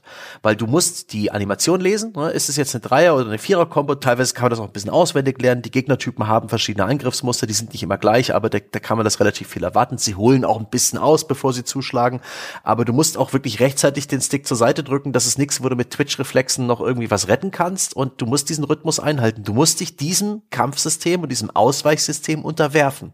Das, das bietet auch keinerlei Spielraum irgendwie und nach hinten gehen oder so ist auch keine Option, denn den Stick nach hinten drücken, mit dem du auch deinen Charakter bewegst, was das ganze System so seltsam macht, ähm, damit blockst du. Das äh, macht deutlich weniger Schaden, als ein Treffer einfach so zu kassieren. Das kann man auch später aufrüsten, weil man äh, praktisch für Nahkampfangriffe so eine Art Betäubungsprügelstab in der Hand hat, der auch äh, später sehr viel mehr Schaden macht und mehr Effekte hat. Aber so das ist die einzige Option. Wenn ein Gegner auf dich einschlägt, musst du das tun und wenn du es nicht tust, wirst du hier Frustration empfinden. Und das war, das war seltsam. Und dann genau abpassen, wenn, wenn die Gegner-Kombo vorbei ist, ist jetzt das Zeitfenster selber auf ihn einzuschlagen oder auf ihn zu schießen, obwohl das auch ganz angenehm irgendwie in den Nahkampf mit eingebaut ist. Man schaltet irgendwann praktisch so kleine, in, in seiner eigenen Nahkampf-Kombo so kleine Prompts frei. Da erscheint ein blauer Kreis auf dem Gegner und dann kann man mit der Waffe zielen und schießen und muss gar nicht mit dem rechten Stick genau äh, irgendwie nachjustieren. Da wird die Waffe automatisch auf den Gegner gelenkt für praktisch einen schnellen Schuss mitten in deiner Combo. Das fand ich übrigens ein sehr nettes Feature. Aber dieses Kampfsystem ist sehr gewöhnungsbedürftig und hat zwei Resultate. A, ein einzelner Gegner wird nach, nach genügend Übung völlig trivial. Du musst nur noch die, die Prompts, also seine, seine Körpersprache lesen und das Timing hinbekommen. Und das ist nicht allzu schwer. Was auch teilweise in, in, bei diesen Mitbossen und beim Boss, bei Bosskämpfen wirklich dann die Sache, die völlig die, die Spannung rausnimmt. Und B, zwei oder schlimmer noch, mehr Gegner werden völlig chaotisch und frustrierend. Völlig chaotisch und frustrierend. Und da bricht das Spiel für mich ein bisschen zusammen. Ja, also, genau. Also es hat verschiedene Effekte. Also ja. ich glaube, das heißt, ich glaube, ich habe ja, ich habe sogar in ihren Videos, meine ich, gehört zu haben, dass sie, dass sie das auch bestätigt haben. Was sie machen wollen, ist, sie wollen, dass die Gegner auf Tuchfühlung gehen. Sie wollten diesen Nahkampf haben, mhm. weil bei Dead Space ist es so, ähm, in Dead Space äh, erscheinen diese Monstrositäten und die kommen auf dich zu und in Dead Space ist dieses Hals von dir weg. Es darf nicht ja. an dich rankommen. Wenn das Viech an dich rankommt, dann äh, bist du in großen Problemen. Und das wollen, das sorgt aber dafür, dass du bei Dead Space natürlich immer versuchst, diese Distanz aufzubauen. Mhm. Und jetzt haben sie sich gedacht, oh, aber es ist doch für den Horror wahrscheinlich viel wirkungsvoller, wenn diese Albtraumvisionen auf einmal dir beinahe schon im Gesicht hängen. Mhm. Was per se natürlich ein korrekter Gedanke ist. Und deswegen ist ihre Schlussfolgerung offensichtlich gewesen, wir machen jetzt äh, mindestens so, weiß ich nicht, 50 Prozent des Spiels sollen Nahkampf sein. Ne? Du sollst mhm. diese Gegner nah nicht ranlassen. Und dafür haben sie dieses System entworfen, ähm, was aber umgekehrt, aber meiner Meinung nach dann hinterher den gegenteiligen Effekt hatte. Das macht's nicht spannender. Das ist ein, der größte Pferdefuß, ehrlich gesagt, der dieser Horrorerfahrung im Weg steht. Das der Dead Space ist so ein, so, also eines der wenigen Spiele, die ich so wirklich als so eine Art Terrorspiel einordnen würde. Mhm. Äh, eingedenk meines äh, lieben Kollegen Nils Ehring aus äh, Gänsehaut, mit der das früher der hat zu der Zeit bei Krawall mit mir zusammengearbeitet, als wir Dead Space besprochen haben. Und das stammt ursprünglich aus seiner Feder, dieser Gedanke, die, das in diesem Terrorgenre zu, äh, einzuordnen. Weil du einfach nur diesen ständigen Druck hast. Das Spiel lässt mhm. dich so gut wie nie verschnaufen. Es ist immer nur so schreckliche Sachen, schreckliche Sachen, schreckliche Sachen und du hast ständig dieses widerliche Zeug und das muss nur nein, nein, weg, weg, weg. Und das ist aber intuitiv die Reaktion, die du, die du auf diese, diese Monstren hast. So nein, bleib von mir weg. Jetzt zwingt das Spiel die Dinger zwar näher an dich ran, aber es macht deine Verteidigung extrem mächtig. Du hast mhm. eigentlich gerade, wie du schon richtig sagst, ein einzelner Gegner, mit dem du schon zwei, dreimal zu tun hattest, ist also wirklich mit dem spielst du nur noch. Du bist auf einmal Floyd Mayweather gegen einen Mann von der ja. Straße. Du bist unverwundbar, während der auf dich einschlägt. Und dann kann man sich Zeit lassen, dann da musst du ihn ja. auch nicht schnell beseitigen. Der, solange du dieses, dieses Timing äh, Intos hast und so ein bisschen ihn liest, ist es, kann er dir nichts tun. Ja, du spielst jetzt eigentlich nur noch mit dem und du, wenn, und du kannst auch da sitzen und sagen so, okay, ausweichen, ausweichen, ausweichen, jetzt warten wir mal. Ja, jetzt spare ich Munition. Keine einzelne Kugel werde ich hier verschwenden. Ja, genau. Und äh, diese Verschränkung zwischen dem Schießen und dem Nahkampf, die du schon beschrieben hast, ist tatsächlich ganz cool. Das Spiel forciert es so ein bisschen so. Mhm. Dreimal in die Fresse und eine Kugel hinterher ist so eine ja. klassische Combo in dem Spiel. Und es funktioniert eigentlich cool, wie sie das so ineinander übergehen lassen. Aber ja, das ist so dieses, äh, was auch viele Survival-Horror-Spiele machen, so ein, äh, ein Moment des Empowerment, ja? wenn du als Spieler plötzlich wieder mächtig bist. Und das ist cool, das ist cool inszeniert, das ist cool animiert. Ich habe das in der Form noch nie gespielt, das fand ich nett, aber der, der Elefant im Raum ist halt die Tatsache, dass das Nahkampfsystem, dieses Dodge-System so dermaßen dominant ist und überpräsent ja. und eben auch nicht in allen Situationen äh, dem Spiel gewachsen. Das ist auch noch der schlimmste Pferdefuß. Also du kannst halt wirklich, indem du ständig einfach nur nach links strafst, sozusagen, ja. kriechend langsam ist, ist die Figur in ihrer ja. Bewegung dabei, bist du im erstmal in so einer Art God-Mode. Da kann dir so gut wie nichts passieren. Selbst die wenigen Gegner, die mit Projektilen angreifen, verfehlen dich dann meistens. Und äh, das ist so ein Ding, ich fand das total interessant, weil sie in ihrer, in ihrer Doku-Serie ja über so verschiedene Säulen des Horrorgenres mhm. sprechen und auch korrekt identifizieren identifizieren, dass die Verwundbarkeit und diese Entmächtigung eine wichtige Rolle spielt, dass du das Gefühl haben musst, äh, als Spieler verletzlich zu sein. Und dieses, dieses System schaltet das aber in ausgerechnet in dieser Defensive komplett aus und deine Gefahr ist tatsächlich eigentlich immer dann, wenn du in die Offensive übergehst. Es geht eigentlich nur mhm. darum, dass du dich verschätzen kannst bei deinem Timing, wenn du anfängst, auf die Dinge ja. einzuschlagen. Und selbst das, äh, ja. Und das ist eine super absurde Entscheidung rückblickend. Selbst das kann man sich dann durch Upgrades auch noch vereinfachen. Es gibt da ein sehr wichtiges, essentielles Upgrade für diesen Schlagstock, wo man dann auch gegnerische Deckung durchbrechen kann. Also am Anfang irgendwann lernen die Gegner dann, und da soll wohl auch KI mit ein bisschen reinspielen, habe ich mir sagen lassen, dass da, wenn du mehr schießt, dass sie dann äh, eher auf Nahkampf gehen und wenn du mehr Nahkampf nutzt, dass sie dann auch die Arme hochnehmen, um deine Nahkampfangriffe zu blocken. Da musst du dann sofort aufhören und wieder in die Verteidigung gehen, ansonsten kassierst du einen Gegentreffer. Und es gibt ein Upgrade, wo du ihnen dann einfach die Arme zerschlägst und ja, die gegnerische Deckung durchbrichst und dann wird das wird dieser Rhythmus aus Ausweichen und draufhauen wirklich wirklich äh, die Brot und Butter deines äh, de, de, deines äh, Fortschritts im Spiel und ich habe das nie gekauft dieses Upgrade Echt? und es hat nee. genauso funktioniert Ah ja. Du musst einmal nur, du musst halt nur wissen, wann du anfängst mit deiner Combo. Wenn deine Combo erstmal läuft, unterbricht die eigentlich nichts mehr. Dann mhm. klopfst du äh, auf den ein.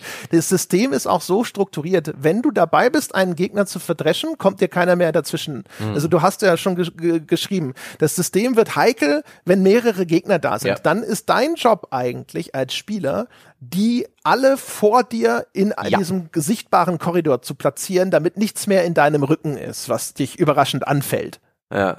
Und manchmal gibt es halt Situationen, wo Gegner aus allen Richtungen kommen und da bricht das Spiel so zusammen. Sie haben da zwar so Methoden, wie zum Beispiel ein Gegner packt dich von hinten, da kriegst du nicht direkt einen, einen billigen Treffer, sondern irgendwie ein kurzes Quicktime-Event kommt, wo der Gegner dich von hinten packt und wenn du schnell die Tasten drückst, dann wirst du ihn auch wieder los und kannst dich auf ihn konzentrieren oder irgendwie auf ihn reagieren. Du hast diesen, diesen Grip-Handschuh, der eine sehr zentrale Rolle im Spiel spielt. Ich glaube, ich habe den dramatisch mehr benutzt als du, äh, so aus mhm. dem Vorgespräch heraus. Das ist so eine Art ähm, Stasis-Handschuh. Das ist doch auch, ist es nicht auch irgendwie aus Dead Space geklaut? Ja, in, genau, in Dead Space gibt's auch diese Stasis-Effekte. Äh, ja, damit kann man praktisch Gegenstände, äh, da gibt's auch ne, da Loot verteilt, die, die man nur mit diesem, mit diesem Teleportationshandschuh an sich ranziehen kann, aber du kannst eben auch Gegner praktisch vor dir in der Luft schweben lassen und dann entweder absetzen, was eine super Taktik ist, weil du hast, dann sind sie genau da, wo du sie brauchst und kannst direkt mit einer Schlagkombo anfangen oder du stößt sie von dir weg, zum Beispiel in eine dieser eben genannten Stachelwände oder in so ein, in so ein Holzschredder rein, ähm, ja. was eine super Methode ist und da gibt's in vielen, vielen äh, Levels gibt's eben diese Instant-Kill-Möglichkeiten, so dass du die Gegnerhorden schnell ein bisschen ausdünnen kannst, denn wirklich, wenn du vier Gegner um dich herum hast, ist es eigentlich ein Todesurteil, denn diese, äh, auch wenn sie diese Animationen haben, dass ein Gegner dich von hinten packt und du kannst dann mal reagieren mit einem Quicktime-Event. Irgendwann ist es so viel und dann kommen so viele Angriffe aus allen Richtungen, den kannst du nicht allen ausweichen. Dieses Dodge-System ist praktisch nicht in alle Richtungen gültig und no. dann wird's für, also für mich ist es dann wirklich auch ein bisschen zusammengebrochen. Ähm, da kommt vielleicht noch ein Gegner dazu, der explodiert und den kriegst du dann nicht aus dieser, aus dieser Gruppe so richtig schnell raussortiert. Ich empfand das dann als echt ein bisschen frustrierend und chaotisch. Vor allem, weil sich äh, Isaac Jacob meine ich, weil sich. Jacob so unfassbar langsam steuert, insbesondere die Drehung nach links und rechts, das Umdrehen. In anderen Horrorspielen, ne, wir haben ja auch in Resident Evil 1 die, die, die Panzersteuerung, ne, da, der, du kannst die Spielfigur nicht einfach direkt in eine Richtung steuern, du kannst sie nach links und rechts drehen und halt nach vorne, vorne und nach hinten gehen, wie so ein Panzer. Und das äh, ist in dem Spiel vielleicht auch wichtig, weil es dich ein bisschen träger macht, weil es die Gegner gefährlicher macht, weil du eben nicht so agil bist. Und dann hat sich Resident Evil langsam gewandelt hin zu einem, einer Spielerei, die immer, immer behendere Gegner hatten. Und bei Resident Evil ist einer der wichtigsten äh, Shortcuts, ich glaube X-Taste und nach unten drücken für eine schnelle 180-Grad-Drehung dreht sich dann Leon S. Kennedy oder einer der anderen Resident Evil Helden um. Was habe ich mir diese Funktion gewünscht in diesem Spiel? Mich einfach schnell umzudrehen. Denn wirklich äh, 180 Grad Drehung in dem Spiel, die dauert. Mhm. Die dauert, du drehst dem ganzen Gameplay und anderen Gegnern den Rücken zu und das, das, das, äh, das, das frustriert teilweise so ungemein, insbesondere wenn später dann eben bei Bosskämpfen, wo wir dann wir und die Spieldesigner und das Spiel lernen dann auch, okay, das ist ganz schön trivial, wenn ich da einfach nur einen schweren Boss äh, gegenübersetze, der ähm, der nur mit Nahkampfangriffen äh, angreift, der der wird ja völlig trivial. Auch ich habe eine tolle Idee. Wir, wir adden einfach noch mehr Gegner, die stören und dich frustrieren und teilweise aus Richtungen kommen, die du nicht kommen siehst. Die wirst du wohl auswendig lernen müssen. Haha, da war ich sauer. Oh, da war ich sauer. Ich finde, sie haben eine eigentlich sehr gute Idee, nämlich sie führen später etwas ein. Ich glaube, das gab es auch schon in Resident Evil, ehrlich gesagt. Aber auch da, ich habe leider, ich habe immer dieses Ding von, boah, das habe ich schon mal irgendwo gesehen. Ich will sagen, sowas wie Resident Evil Zero oder so, aber ich bin mir nicht sicher. Auf jeden Fall, du hast später einen äh, Gegner, da, äh, die, da sind so komische Würmchen-Tentakel, die in mhm. ihrem Bauch herum äh, äh, dingsen. Und ähm, äh, sobald du so einen Gegner siehst, ja, bei dem irgendwelche komischen Tentakel im Bauch herumflirren, dann weißt du, der wird bald mutieren zu einer mhm. erheblich aggressiveren äh, und gefährlicheren Form des, äh, des gleichen Gegners. Und das heißt, du musst also möglichst schnell in diese Tentakel schießen, um ihn am Mutieren zu hindern. Mhm. Und das ist eigentlich ein super cleverer Kniff, finde ich. Ähm, weil du. Das ist auch ihr einziger Ausweg aus dieser Sackgasse, in die sie sich rein designt haben. Ja. Äh, anders, anders kannst du den Spieler ja kaum dazu bringen, irgendwie einen Gegner zu priorisieren oder aus dieser Comfortzone des, äh, äh des Deckungnehmens und langsam Spielens rauszuholen. Also es Dadurch hätte, zwingst es hätte, du sie ein bisschen zur Proaktivität. Es hätte viele Möglichkeiten gegeben, wenn sie das Budget hätten, sie umzusetzen. Stimmt auch bitte. Das ist die einfachste Möglichkeit gewesen, um mit existierenden Gegnermodellen nochmal ja. eine andere taktische Ebene ja. einzuziehen. Und, äh, Aber die ist tatsächlich nicht blöd. Die ist nicht blöd, genau. Ne? Und das bedeutet zum Beispiel auch, es gibt dann später die Möglichkeit, auch wieder so ein Upgrade freizuschalten, dass du das mit diesem äh, Schlagstock, den du da hast, automatisch teilweise anvisierst. Mhm. Aber bis, äh, bis dahin ist es so ein Ding, du musst erstmal, du schlägst auf den Gegner ein, du merkst, oh, die Tentakel. Und dann musst du mit der Waffe schnell und jetzt sehr präzise genau da mhm. in den Magen gegen äh, schießen, um die Mutation zu verhindern. Und ansonsten hat der auf einmal wieder volle Energie und ist auf einmal noch ein stärkerer ja. Gegnertyp. Und das ist schon eine ganz cleverer Kniff, weil du dann auch in so einem Gewusel von Gegnern so, oh, der da hinten, jetzt ist aber der andere gerade nah an der dran und du willst aber eigentlich jetzt umswitchen auf das Ziel da hinten, wo du weißt, das muss ich jetzt schnell ausschalten. Ja. Das ist schon ganz gut. Das ist halt nur, also wie du schon sagtest, du bist so träge äh, und so demobilisiert mit dieser Spielfigur. Du hast Probleme mit der Kamera, wenn du es gerade nicht geschafft hast, ja, durch mhm. deine Crowd-Control-Maßnahmen alle vernünftig im Blick zu haben. Und ja, das ist zu einem gewissen Grade eben Spielaufgabe, der, die Gegner auch ordentlich zu kontrollieren und zu äh, dich so zu positionieren, dass dir das nicht passiert. Aber es kommt halt immer wieder zu so frustrierenden Momenten, wo eben genau diese eingangs beschriebene Hassliebe äh, mit dem Genre ja. wieder auftaucht, wo du das Gefühl hast, so, ach, das ist doch alles Bullshit. Niemand ja. ist so lahmarschig wie Jacob gerade. Ja, diese Systeme sind doch alle ein bisschen starr. Das heißt, es gibt ein sehr starken, äh, sehr starkes Element von Animationspriorität. Das heißt, du löst irgendeine Animation aus, irgendwie so ein Nahkampf und dann läuft die ab, was du machst oder nicht. Gleichzeitig fallen da andere Sachen unter den Tisch. Waffen wechseln oder nachladen werden unterbrochen, sobald du zum Beispiel ausweichst.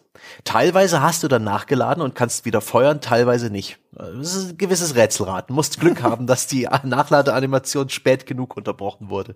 Aber ähm, teilweise wusste ich jetzt auch nicht, welche Waffe ich jetzt neu ansetze, nachdem mhm. ich diese Animation abgebrochen habe. Und teilweise ist das auch dadurch, dass manche Animationen erstmal ausgeführt werden müssen, wie diese Ausweichmoves, hast du das so ein Gefühl von indirekter Kontrolle. Später Resident Evil sind so unglaublich direkt und präzise. Da merkt man dann auch, dass diese Spielerei sich vom Survival Horror hin zum Shooter entwickelt hat, bis sie jetzt die Handbremse gezogen und sich in Ego-Ansicht neu erfunden haben. Das war echt krass. Da haben sie sich auch langfristig in eine Sackgasse designt. Ihr hat ähm, Callisto-Protokoll, wenn es wirklich eine Franchise wird, auch noch sehr viel Luft, um zu wachsen und zu gedeihen. Aber es gab sehr früh im Spiel so eine Szene, wo ich gedacht habe, ich werde verrückt. Da äh, war so ein kleiner Raum, da ging es bergab ähm, über irgendwie so, so, so eine Beton, so äh, Betonstruktur in so so eine Art Becken und da waren zwei normale Zombie-Gegner und im, in Summe dann auch zwei von diesen Spucker-Gegnern. Das sind praktisch Gegner, die sind ein bisschen stärker, ein bisschen größer, längere Gliedmaßen und die können auch dich äh, mit, mit Schleim bespucken aus der Ferne. Und ich bin gescheitert und ich bin gescheitert und ich bin gescheitert und ich bin gescheitert. Ganz zu Beginn des Spiels, wo du kaum Möglichkeiten hast, irgendwie großartig dich zu wehren. Ich habe gedacht, ich spinn, ich spinn, ich, ich mache doch alles richtig. Ich versuche doch auszuweichen, aber das, da, die kommen dann einfach alle auf mich zu aus allen Richtungen. Ich krieg das nicht hin. Ich ich krieg das nicht hin. Scheiße, scheiße, scheiße. Bis ich dann festgestellt habe, hey, hier ist eine, eine explosive Flasche, die kann ich mit meinem Griphandschuh mir heranziehen und auf die Gegner schleudern. Da kann ich bis zu zwei Gegner gleichzeitig äh, vernichten. Und da hinten sind ja Stachelwände, da kann ich die anderen beiden Gegner reinwerfen. In Wirklichkeit ist dieser Abschnitt trivial. Aber du musst ihn so spielen, wie es die Entwickler vorsehen. Das ist wie, also ich habe mich da teilweise gefühlt wie bei einem Point-and-Click-Adventure, wie ein Rätsel zu lösen. Was, äh, was wollen die Entwickler jetzt hier von mir? Welche mhm. Aufgabe stellen Sie mir? Welche, äh, welche Lösungsteile verteilen Sie im Level? Und wie kann ich die nutzen? Denn damit bin ich dann äh, direkt dramatisch effizienter. In der Theorie kann ich das auch alles mit, ne, äh, mit Ausweichen und Zuhauen lösen, aber in Wirklichkeit ist da auch immer die elegantere Lösung, das, was sich der Leveldesigner und der Entwickler vorgestellt hat. Und teilweise ist es mir schwer gefallen, gerade zu Beginn des Spiels, als ich noch nicht ganz geblickt habe, wie das, was das Spiel von mir will, das zu erkennen. Und da war ich am Anfang, wirklich in den ersten zwei Stunden, war ich kurz davor, das hinzuwerfen und zu sagen, André, ich pack's nicht. Aber interessanterweise habe ich hinten raus dann echt Spaß gehabt am Spiel, wenn ich mich einmal drauf eingelassen habe. Also den Teil finde ich sogar eigentlich auch ganz angenehm. Ne? Also dass du, dass du halt mhm. einfach ein bisschen überlegen musst, was sind ja. denn jetzt, ich, was für Tools hat mir das Spiel denn gegeben und wie setze ich die gerade effektiv mhm. ein. Was mich total abgefuckt hat, ist, es gibt diesen ähm, einen Level, oh, welcher ist das? Ist es Habitat oder Below? egal? Auf jeden Fall der, der mit dieser Zugfahrt endet. Das ist das äh, Kapitel Below und das ist die, okay. das, das Finale dieses Kapitels. Ja, genau. Und das ganze Kapitel ist erst eigentlich ein komplett monotoner Stealth-Abschnitt. Es gibt da einen mhm. Gegnertypus, der ist blind und den kannst du, indem du dich von hinten anschleichst, einfach mit so einem Nahkampf ab und Angriff abstechen. Und das, das machst du. Das ganze Ding, das ist die, das ist die effektivste Art und Weise, diesen Level zu spielen, ist hinter den Viechern herschleichen, abstechen, nächster. Weiter, weiter, mhm. weiter. Dadurch ist der ganze Abschnitt auf einmal piss einfach. Einfacher als alles andere, ehrlich gesagt, in dem ganzen ja. Ding. Und dann kommt aber am Ende ein Boss-Encounter auf diesem Zug. Und das war auf einmal, weil da, der ist begleitet dadurch, dass da äh, überall an dem Zug klettern auf einmal diese Zombies hoch und das sind alles so Mutationszombies und du musst die schnell abschießen. Und die mutieren sofort. Die kriegst du nicht abgeschossen vorher. Also ich habe Doch, die kriegst du vorher abgeschossen. Okay. Ja, du musst nur schnell sein. Aber äh, nichtsdestotrotz, du musst halt schnell sein.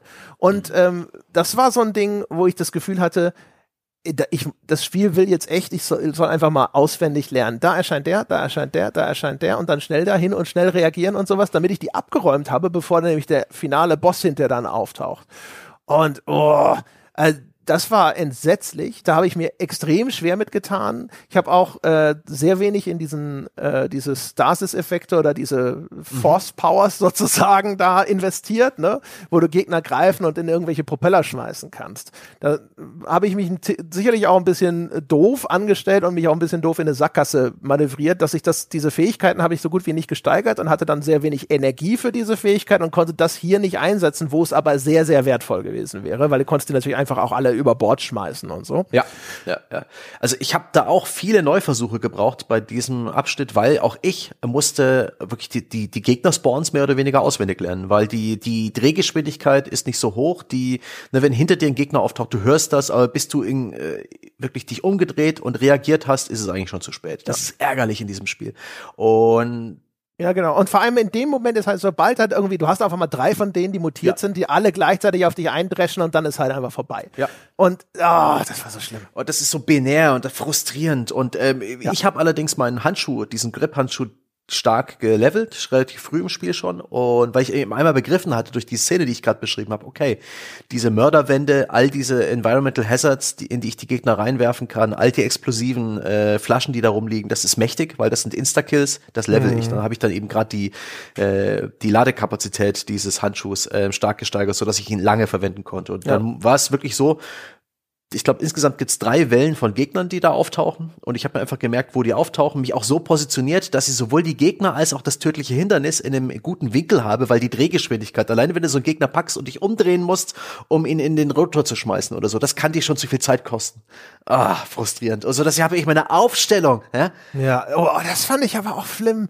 Also dieses Gefühl, du hast den Gegner und dann drehst ja. du dich langsam zum Nagelbrett und jetzt schubst du ihn da rein. Das, ja. Also ich fand das das fand ich total unbefriedigend, einfach ja. so, einfach vom Gefühl her. Und ja, ja, das ist, das soll eigentlich auch wieder Spannung erzeugen, aber ehrlich gesagt, das hat bei mir äh, das hat mich nur ja. aufgeregt.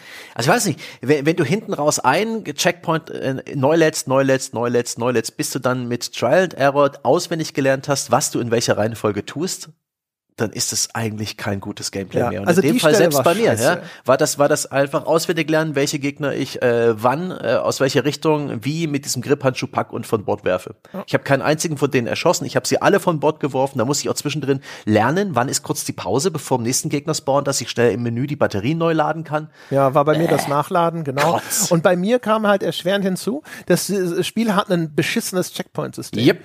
Du kommst bei den Checkpoints an und das erste Mal, wo du du diesem Checkpoint begegnest, das ist jetzt der Checkpoint. Der ist, äh, wenn ja, du kannst auch manuell speichern, was die ja, Lüge ist. Was das Spiel ignoriert danach. ja, genau. Ja. Also, ja, erzähl weiter. Ja, also du kommst da an, so. Ich kam dort an, hab diesen Checkpoint ausgelöst, dann habe ich meine Waffen upgraded, bin zu diesem Zug und hab dann da in dem Kampf das erste Mal äh, eine dicke Backen gekriegt. So, und jetzt lädt das Spiel neu und sagt, alles klar, jetzt darfst du deine Waffen wieder neu upgraden, das habe ich mir nicht gemerkt. Und ich habe nicht fest, ich habe versucht auch mal zurückzulaufen und sowas, aber mhm. anscheinend, wenn du kommst da das erste Mal hin, das ist jetzt dein Checkpoint. Der wird nicht nochmal ja. neu überschrieben. Und auch wenn ich manuell speichere, lädt es danach diesen Checkpoint wieder. Ja, und das manuell Safe Game ist nichts anderes als dieser Checkpoint. Das ist so bescheuert. Es ist völlig idiotisch und vor allem, also, und hier war halt jetzt nicht nur die Frustration, diesen, diese, dieses Bossfight-Segment immer wieder zu spielen, bis ich halt einfach die Spawn-Punkte dieser Gegner auswendig konnte und dann habe ich die halt einfach abgeräumt. Sondern jedes Mal vorher musste ich die Entscheidung treffen, mache ich jetzt die ganze scheiß Upgrade-Prozedur nochmal. Und das ist auch nichts, was schnell geht. Du gehst an diesen mhm. Automaten ran, das ist so ein 3D-Printer, da kommen kleine Animationen, wenn deine Waffen upgraded werden. Das ist schön gemacht, aber wenn du das 15 Mal hintereinander machst, geht dir das echt auf den Sack. Und dann habe ich halt zwischendrin echt auch angefangen und gedacht, oh, fuck it, ich mach's ohne die Upgrades. Was sich aber auch scheiße anfühlt. Du gehst absichtlich mit einem Handicap in diesen Fight rein und mhm. machst, nimmst diese Upgrades nicht mit, weil du einfach es nicht ertragen kannst, jetzt nochmal diese 30 ja. Sekunden an dem Automaten zu stehen. Und apropos, ne, das ist ja auch so, wenn du drauf gehst. Und es gibt, äh, in diesem Spiel geht man oft drauf. Und das ist nicht schlimm, das, das gehört zu diesem Genre dazu. Und dieses Spiel unterfüttert das ja auch mit Todesanimationen. Wir haben vorher darüber gesprochen, dass es die als DLC-Inhalt im Season Pass auch nochmal geben wird. Und die sind teilweise echt äh, sehr kreativ gemacht. Der Gorha und André hat da hier und da vielleicht auch äh, lachen müssen, wenn irgendwie die Vorderseite von Jacobs Gesicht abgesäbelt wird oder ihm irgendwie ja. die Gliedmaßen ausgerissen. Das ist schön grausam. Ja, ja. Das ist teilweise ganz schön plump animiert, teilweise auch ganz mhm. schön buggy aber nicht abbrechbar. Und gerade Bossgegner lassen sich ausführlich Zeit, ja, da hat der Animationslead hier, ne, der Christopher oder wie er hieß, ähm, hat er sein Geld verdient und hat wirklich ausführliche, genüssliche äh, Mordsequenzen inszeniert bei, für, für den Boss, der dich umbringt, aber du willst eigentlich sofort wieder neu laden. Ich habe dann, und du kannst dieses nicht abbrechen, du kannst auch keine Story-Sequenz abbrechen. So dass ich dann jedes Mal, wenn es dann in Richtung Todesanimation ging, ins Hauptmenü gegangen bin und manuell den Checkpoint neu geladen habe, weil mir das ein paar Sekunden Langeweile gespart hat ärgerlich. Ja, also, ja. Aber also so generell Todes das Element der Todesanimation ist eigentlich ein witziges äh, in diesem Survival-Horror-Genre. Ja, auch das ist wieder so ein Ding. Ich finde, so auf dem Papier verstehe ich schon, dass das auch eigentlich ne, dazu beiträgt, dass die, die, die, also Splatter als mhm. Genre mhm. insgesamt sagt man ja, lebt eben davon, dass es dir die Fragilität der, mhm. des menschlichen Körpers vorführt. Ne? Also etwas, was du die Unverletzlichkeit und die, die Einheit deines mhm. Körpers ist für dich eine Selbstverständlichkeit und Splatter zeigt dir halt, was da alles so ne, möglich ist, was in wie viel Einzelteile sich das zerlegen lässt. Und ich kann schon verstehen, erstmal, dass man auch da denkt, ja, das ist doch eine gute Idee. Todesanimationen, das zeigt dir den Jacob, wie er zerrissen wird, mhm. wie sein Kopf zertreten wird und so weiter und so fort. Und das äh, wird dem Spieler demonstrieren, dass er hier eben nicht so einen Panzer steuert, sondern ein fragiles menschliches Wesen. Im Endeffekt, ehrlich gesagt, es ist, es hat diese, diese, diese, diese Verzögerungseffekte, die einen nerven können, weil man einfach ja. nur neu laden möchte und ähm, die Darstellungsqualität ist nicht gut genug, ehrlich gesagt, für diesen Effekt. Weil hier ist es so, da, da brechen Arme ab, wenn da drauf gestampft wird und das sieht aus, als ob du, keine Ahnung, einen schlecht gemachtes Salzteigmännchen zertrittst, ne? Ja, also okay, es gibt regelmäßig Szenen, wo sein Gesicht deformiert wird durch Schläge oder durch irgendwie Klauen und das sieht aus wie, wie zerdrückte Knetmasse. Das ist völlig lächerlich. Ja, genau. Und das ist, das ist halt äh, in dem Fall das Problem. Dead Space, das ja technologisch extrem viel früher war und an sich das viel schlechter macht, hatte eine ne kluge Idee, indem es diese Cutterwaffen hauptsächlich eingesetzt mhm. hat für das Abtrennen von Körperteilen. Also das waren so Elektrowaffen und die haben dann halt wie so eine waagerechte Linie, so eine Elektroschuss verschossen. Mhm. Und ähm, äh, das hat dann also logisch dazu geführt, dass eben die Körperteile ganz gerade an dieser Linie abgetrennt wurden. Hier ist aber ständig, da, äh, die äh, Klauen schlagen auf Jacob ein oder treten auf dich drauf oder sonst irgendwas und auf einmal brechen hier Körperteile ab. Das macht keinen Sinn. Ja. Und äh, im Gegensatz zu den äh, Kreaturen aus Dead Space, die ja häufig so Insektenbeine hatten, die dann auch eine, eine Anmutung hatten wie so ein Exoskelett und also sehr starre Anmutung hatten, mhm. sind das hier so humanoide Gegner. Und hier müsste jetzt auf einmal in der Simulation, damit es wirklich widerlich ist und so einen Splatter-Effekt hat, müsste das eigentlich jetzt viel mehr organisch sein. Ne? Da müsste Haut rumflappen und, und, und, und Fleisch müsste sich deformieren, wenn so, eine, so, so Gliedmaßen durch die Gegend fliegen. Passiert alles nicht. Und das sieht dadurch einfach extrem künstlich und puppenhaft aus. Mhm. Ja, ich habe mir auch ein bisschen mehr von der Gewaltdarstellung versprochen. Nicht, dass ich so ein Gorehound bin wie du, aber in der Vorberichterstattung haben sie halt in der, in der Werbephase des Spiels haben sie einen sehr großen Fokus drauf gelegt. Guck mal, wie brutal guck mal, wie grausam wir ihn umbringen. Und letztendlich habe ich öfter geschmunzelt drüber, weil es auch teilweise ein bisschen buggy und glitchy war in diesen Animationen und weil es ja sowohl bei dem, was Jacob angetan wird, als auch bei dem, was man den Gegnern antut, gibt's andere, bessere Beispiele, gerade die Gegner, der, da kann man schon Gliedmaßen abtrennen, aber das ist alles so ein bisschen kompostig, zombieartig und das, ja, naja. Ich finde äh, dennoch ganz witzig, dass es irgendwie so Szenen sind, die gleichzeitig so eine Strafe sind. Ne? Du hast versagt, schau, wie du es angesprochen hast, wie fragil du bist, wie verletzlich du bist, wie grausam jetzt wegen deines Fehlers der arme Jacob leiden muss. Gleichzeitig sind das ja auch ne man denke daran, dass sie die Dinger dann später auch irgendwie als Argument für den Season Pass verkaufen, sind sie auch irgendwie Belohnungen, fast schon Sammelobjekte. Etwas, das du auch irgendwie sehen und sammeln willst. Und teilweise war ich wirklich erstaunt, dass ich relativ spät im Spiel noch irgendwie einzigartige Todesanimationen gesehen habe. Hm. Na gut, ich meine, auch der klassische Splatter hat sich ja von einem, einem Genre, das äh, vielleicht mal erschrecken wollte, ein bisschen wegentwickelt hin zu so diesem Fun-Splatter-Zeug, mhm. ne, wo es eigentlich nur um spektakuläre Tode geht und das Publikum johlt und ja, die Ner ja. Äh, Nerds äh, unterhalten sich darum, wie dieser Spezi Spezialeffekt vielleicht zustande gekommen ist mhm. und so weiter und so fort. Aber ähm, ja, also das ist halt das Ding, weil sie auch so ein bisschen eben vor sich hergetragen haben, allein schon mit dieser Betitelung, ne, Mastering, mhm. Horror und so, dass du das Gefühl hast, sie, sie wollen ja auch wirklich erschrecken. Mhm. Und das ist halt echt was, das, das ist ehrlich gesagt größtenteils finde ich in die Hose gegangen, während es bei Dead Space bei mir extrem gut funktioniert hat. Ich habe auch echt sehr viel drüber nachgedacht, woran das liegt. Ne? Und es liegt, glaube ich, also ganz stark eben an diesem Kampfsystem. Ähm, und weil dann auch so Sachen, die bei Dead Space eigentlich für mich immer gut funktioniert haben, die machen sie auch schlechter. Also dass äh, nicht nur eben diese, dass die Bedrohung durch das Kampfsystem zum Teil rausgenommen wird, sondern zum Beispiel auch der Isaac als Avatar meines Spielers war tatsächlich glaubwürdiger, weil er einmal immer mit so einem Helm rumläuft. Ja. Und Riesenunterschied. Äh, da, da, da, das ist, da, das überlässt sein Emoten viel mehr meiner Fantasie. Und jetzt hast du halt hier sehr konkret den Josh Duhamel, der das Ding macht und sowas, und dem, dem, dem sehe ich halt die ganze Zeit an, dass er eigentlich relativ entspannt ist, sozusagen, hm. in Anbetracht der, der Situation. Hm. Ne? Ähm, und dann äh, hat es auch noch die, finde ich, Dead Space hatte bei der äh, bei den Soundeffekten, aber auch bei manchen Designs dieser Gegner, ähm, die waren auf ihre Art mitleidserregend auch. Also mhm. Also bei Dead Space ist dieser Körperhorroranteil so, dass die, die Soundeffekte von den Gegnern ähm, haben dieses leicht gequält menschliche manchmal mhm. mit drin. Äh, während Callisto Protocol setzt Stimmt, ja. komplett auf dieses aggressive, tierische, ne? Mhm. Und ähm, das fand ich bei Dead Space eigentlich viel mehr, ähm, wie sagt man da, ich, ich, ich, mir immersive Wirkungsvoller? Verstörender ist das Wort, ah. das ich suche, genau. Da gab es einen Gegnertypus, da erinnere ich mich noch ganz genau dran in Dead Space, da war, das waren auch so sehr humanoide Kreaturen. Äh, das waren also auch, bei Dead Space sind es ja menschliche Leichen, die dann äh, durch diesen äh, Alien-Virus oder was auch immer so umgeformt werden. Und hier waren das jetzt so arme menschliche Kreaturen, die waren so äh, zu so Giftwolkenemittern umgebaut mhm. sozusagen. Und die, die, die hingen da einfach nur fest am Boden und stießen diese Giftwolken aus und machten so ganz klägliche Geräusche, als würden sie Schmerzen leiden und waren so immobilisiert äh, mit dem Boden verwachsen und du hast dir nur wirklich gedacht, so, oh mein Gott, ey, das ist wirklich schlimmer als der Tod. Mhm. Also grauenvoll.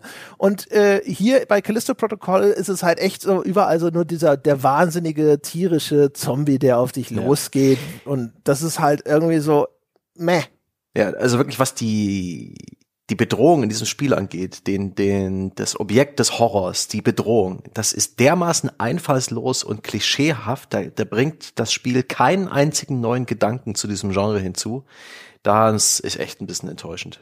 Also sie haben schon auch ab und zu ganz coole Gegnerdesigns, ne? Also dieses eine Viech, das so quasi so zwei Mäuler hat und dann beißt es ihm immer so den halben Kopf ab und solche Sachen, die sind auch schon gut designt ja. und widerlich, finde ich. Aber sie sind halt sehr viel typischer. In ihren ja. Videos haben sie noch erzählt, dass sie denken, auch das ist nicht per se ein falscher Gedanke, dass sozusagen äh, andere Menschen oder Gegner oder Monstren, wo das Menschliche noch erkennbar ist oder sowas, dass das irgendwie verstörender sei. Ne?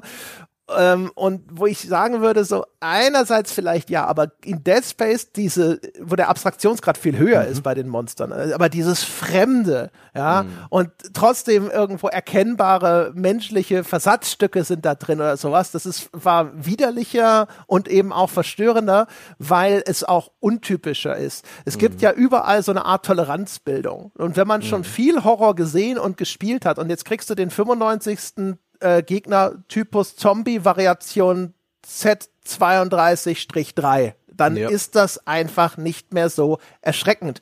Und das, das gilt jetzt natürlich für Leute wie mich, die schon sehr viel in dem Genre konsumiert haben, in viel stärkerem Maße als vielleicht für Leute, die noch nicht so viel gesehen haben. Aber zumindest aus meiner Warte ist es halt ein Fall von, ne. Ja.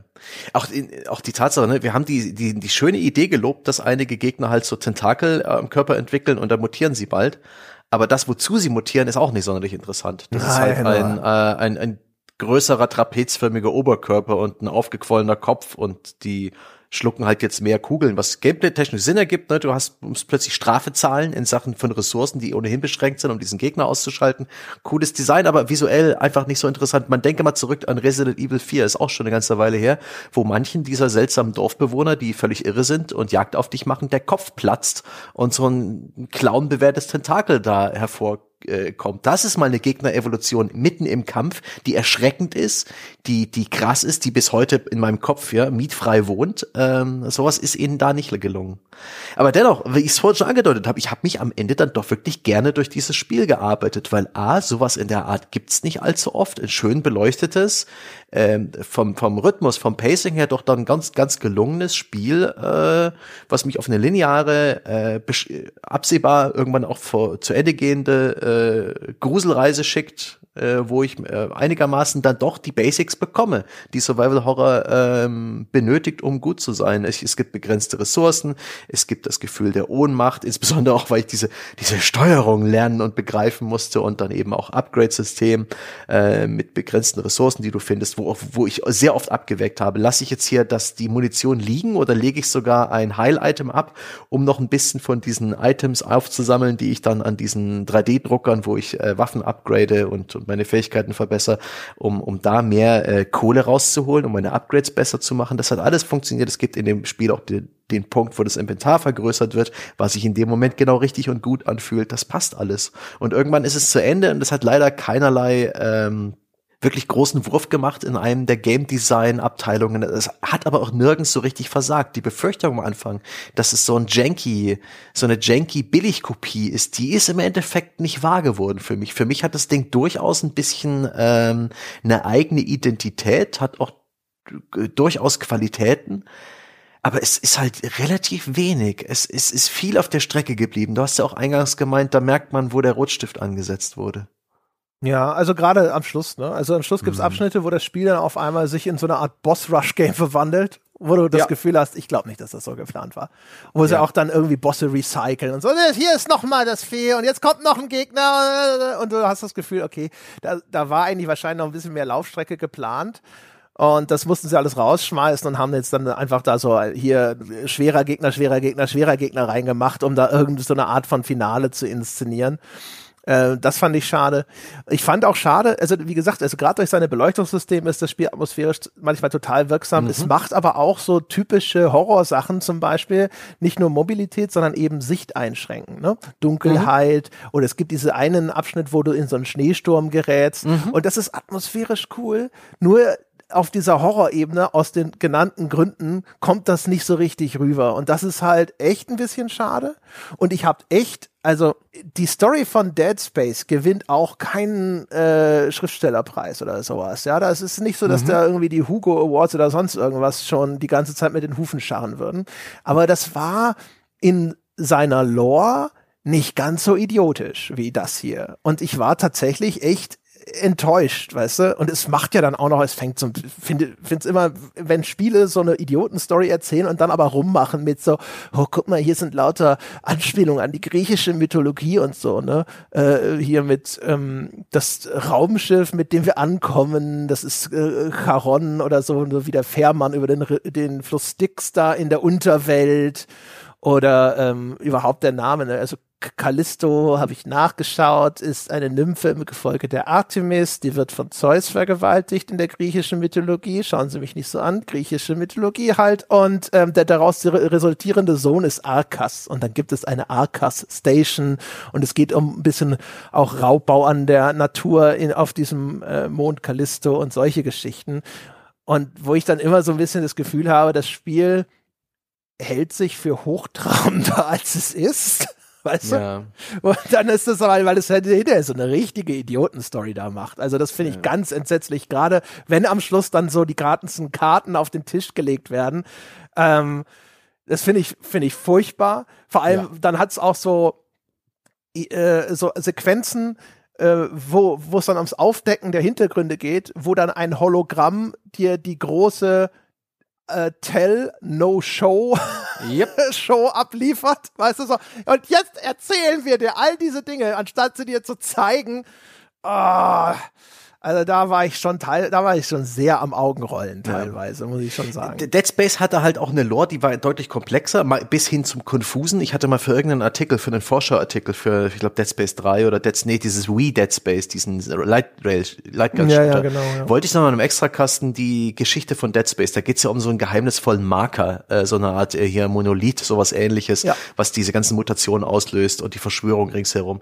Und dann habe ich dann... Ja, na, da ist, glaube ich, die DNA von diesem Alien-Virus kodiert in dem Marker, ja. Und, und dann gibt's dann eine Religion, die sich darum entwickelt und bla bla bla. Richtig. Es gibt eine Religion, es gibt eine Verschwörung. Und ich habe dann äh, das äh, Wikia zu Dead Space genommen und versucht mir da aus dieser Beschreibung der Story der drei Spiele in irgendeiner Form äh, äh, Sinn zu erschließen und es war so verwirrt und und und äh, und und ver verschlüsselt und ineinander gewoben. Ich habe nur Bahnhof verstanden. Also als Gesamtkonstrukt ist die Story und Lore von Dead Space für mich auch grausam, aber sie bietet Tiefgang und sie bietet Details, die die im Spiel über angefüttert sind. Ähm, da kannst du eintauchen, genauso wie diese Animus äh, Metastory in in, in Assassin's Creed. Das bietet dem Gehirn irgendwas, worüber es nachdenken kann, so eine Metaebene. Und hier ist alles, was du, äh, was du aufdeckst als Verschwörung, lächerlich, ja, was du hier findest abseits des Weges, teilweise auch so ein bisschen als Belohnung dafür, dass du, ne, dass du alle Wege ergründest und da gibt's teilweise so kleine Umwege, die du nimmst, die wirklich lang sind und dann, boah, da findest du den Konferenzraum der Verschwörer mit so einem Audiolog, mit noch einem extra, mit der Kiste voller Munition und Ressourcen, so als kleine Belohnung. Das sieht halt aus wie so, ne, die, das örtliche Chapter des Ku Klux Klan und was du da halt kriegst an Lore, ähm, das ist nichts. Es ist, es ist so ein bisschen 0815 Gelaber. Oh, hier treffen wir uns. Das Projekt geht voran wie geplant. Ja. Das Ergebnisse kann man nicht im Labor erzielen. Die kann man nur im Ernstfall in der echten Welt erreichen. Und solche Belanglosigkeiten, da ist kein Tiefgang, den man aufdecken kann. Da wird auch keinerlei Worldbuilding betrieben. Du hast zwar hier und da ein paar Schilder und hier und da ein paar Audiologs, aber wirklich ein Gefühl dafür, wie diese Gesellschaft funktioniert, wo es die Menschheit inzwischen hingeschafft hat. Hey, die haben Stationen auf Callisto und auf Europa und offensichtlich ne, sind wir Raumfahrer geworden und haben das Sonnensystem äh, ja, kolonisiert. Ja, genau. Nichts davon, gar nichts. Was übrigens dann, also ohne es jetzt zu spoilern, aber was dann die tatsächliche ausformulierte Motivation des Hauptantagonisten ehrlich gesagt stark in Frage stellt. also wirklich. Also das passt einfach nicht. Ich sehe da einfach auch, äh, ne, das ist, ist so dieses, dieses Dreieck. Irgendwo habe ich das mal aufgeschnappt und seitdem wende ich dieses Geodreieck gerne mal so als Schablone an. Ne? Es gibt äh, bei, einer, bei einer Handlung gibt es Charaktere, Plot und Worldbuilding. Und Worldbuilding ist hier so lala, das sind viele Science-Fiction-Klischees und eben kein Tiefgang, wie besprochen. Der Plot ist äh, Seiden, die Charaktere bleiben alle so ein bisschen flach, da ist eigentlich nicht viel. Das, das, das Moment-to-Moment-Gameplay, wie man so schön sagt, die, die, der Gameplay-Loop, der auch wirklich sehr, sehr, sehr, sehr gewissen Rhythmus hat und auch äh, gewisse Formeln. Wir haben drüber gesprochen, dass man die noch irgendwann wiedererkennt. Der war aber ganz okay. Ich habe es letztendlich, muss ich leider sagen, was heißt leider, wir haben ganz schön viel gemosert, aber ich habe es gerne gespielt, weil es eben interessant ist, weil es mit seinem Kampfsystem ganz eigene Akzente setzt, sich wirklich was traut und so wirklich ein bisschen im Profil bekommt, vielleicht auch irgendwie äh, eine, eine gewisse Richtung, wo man vielleicht mit viel überlegen und iterieren und nachdenken, dieses Gameplay auch noch weiterentwickeln kann in einem eventuellen zweiten Teil.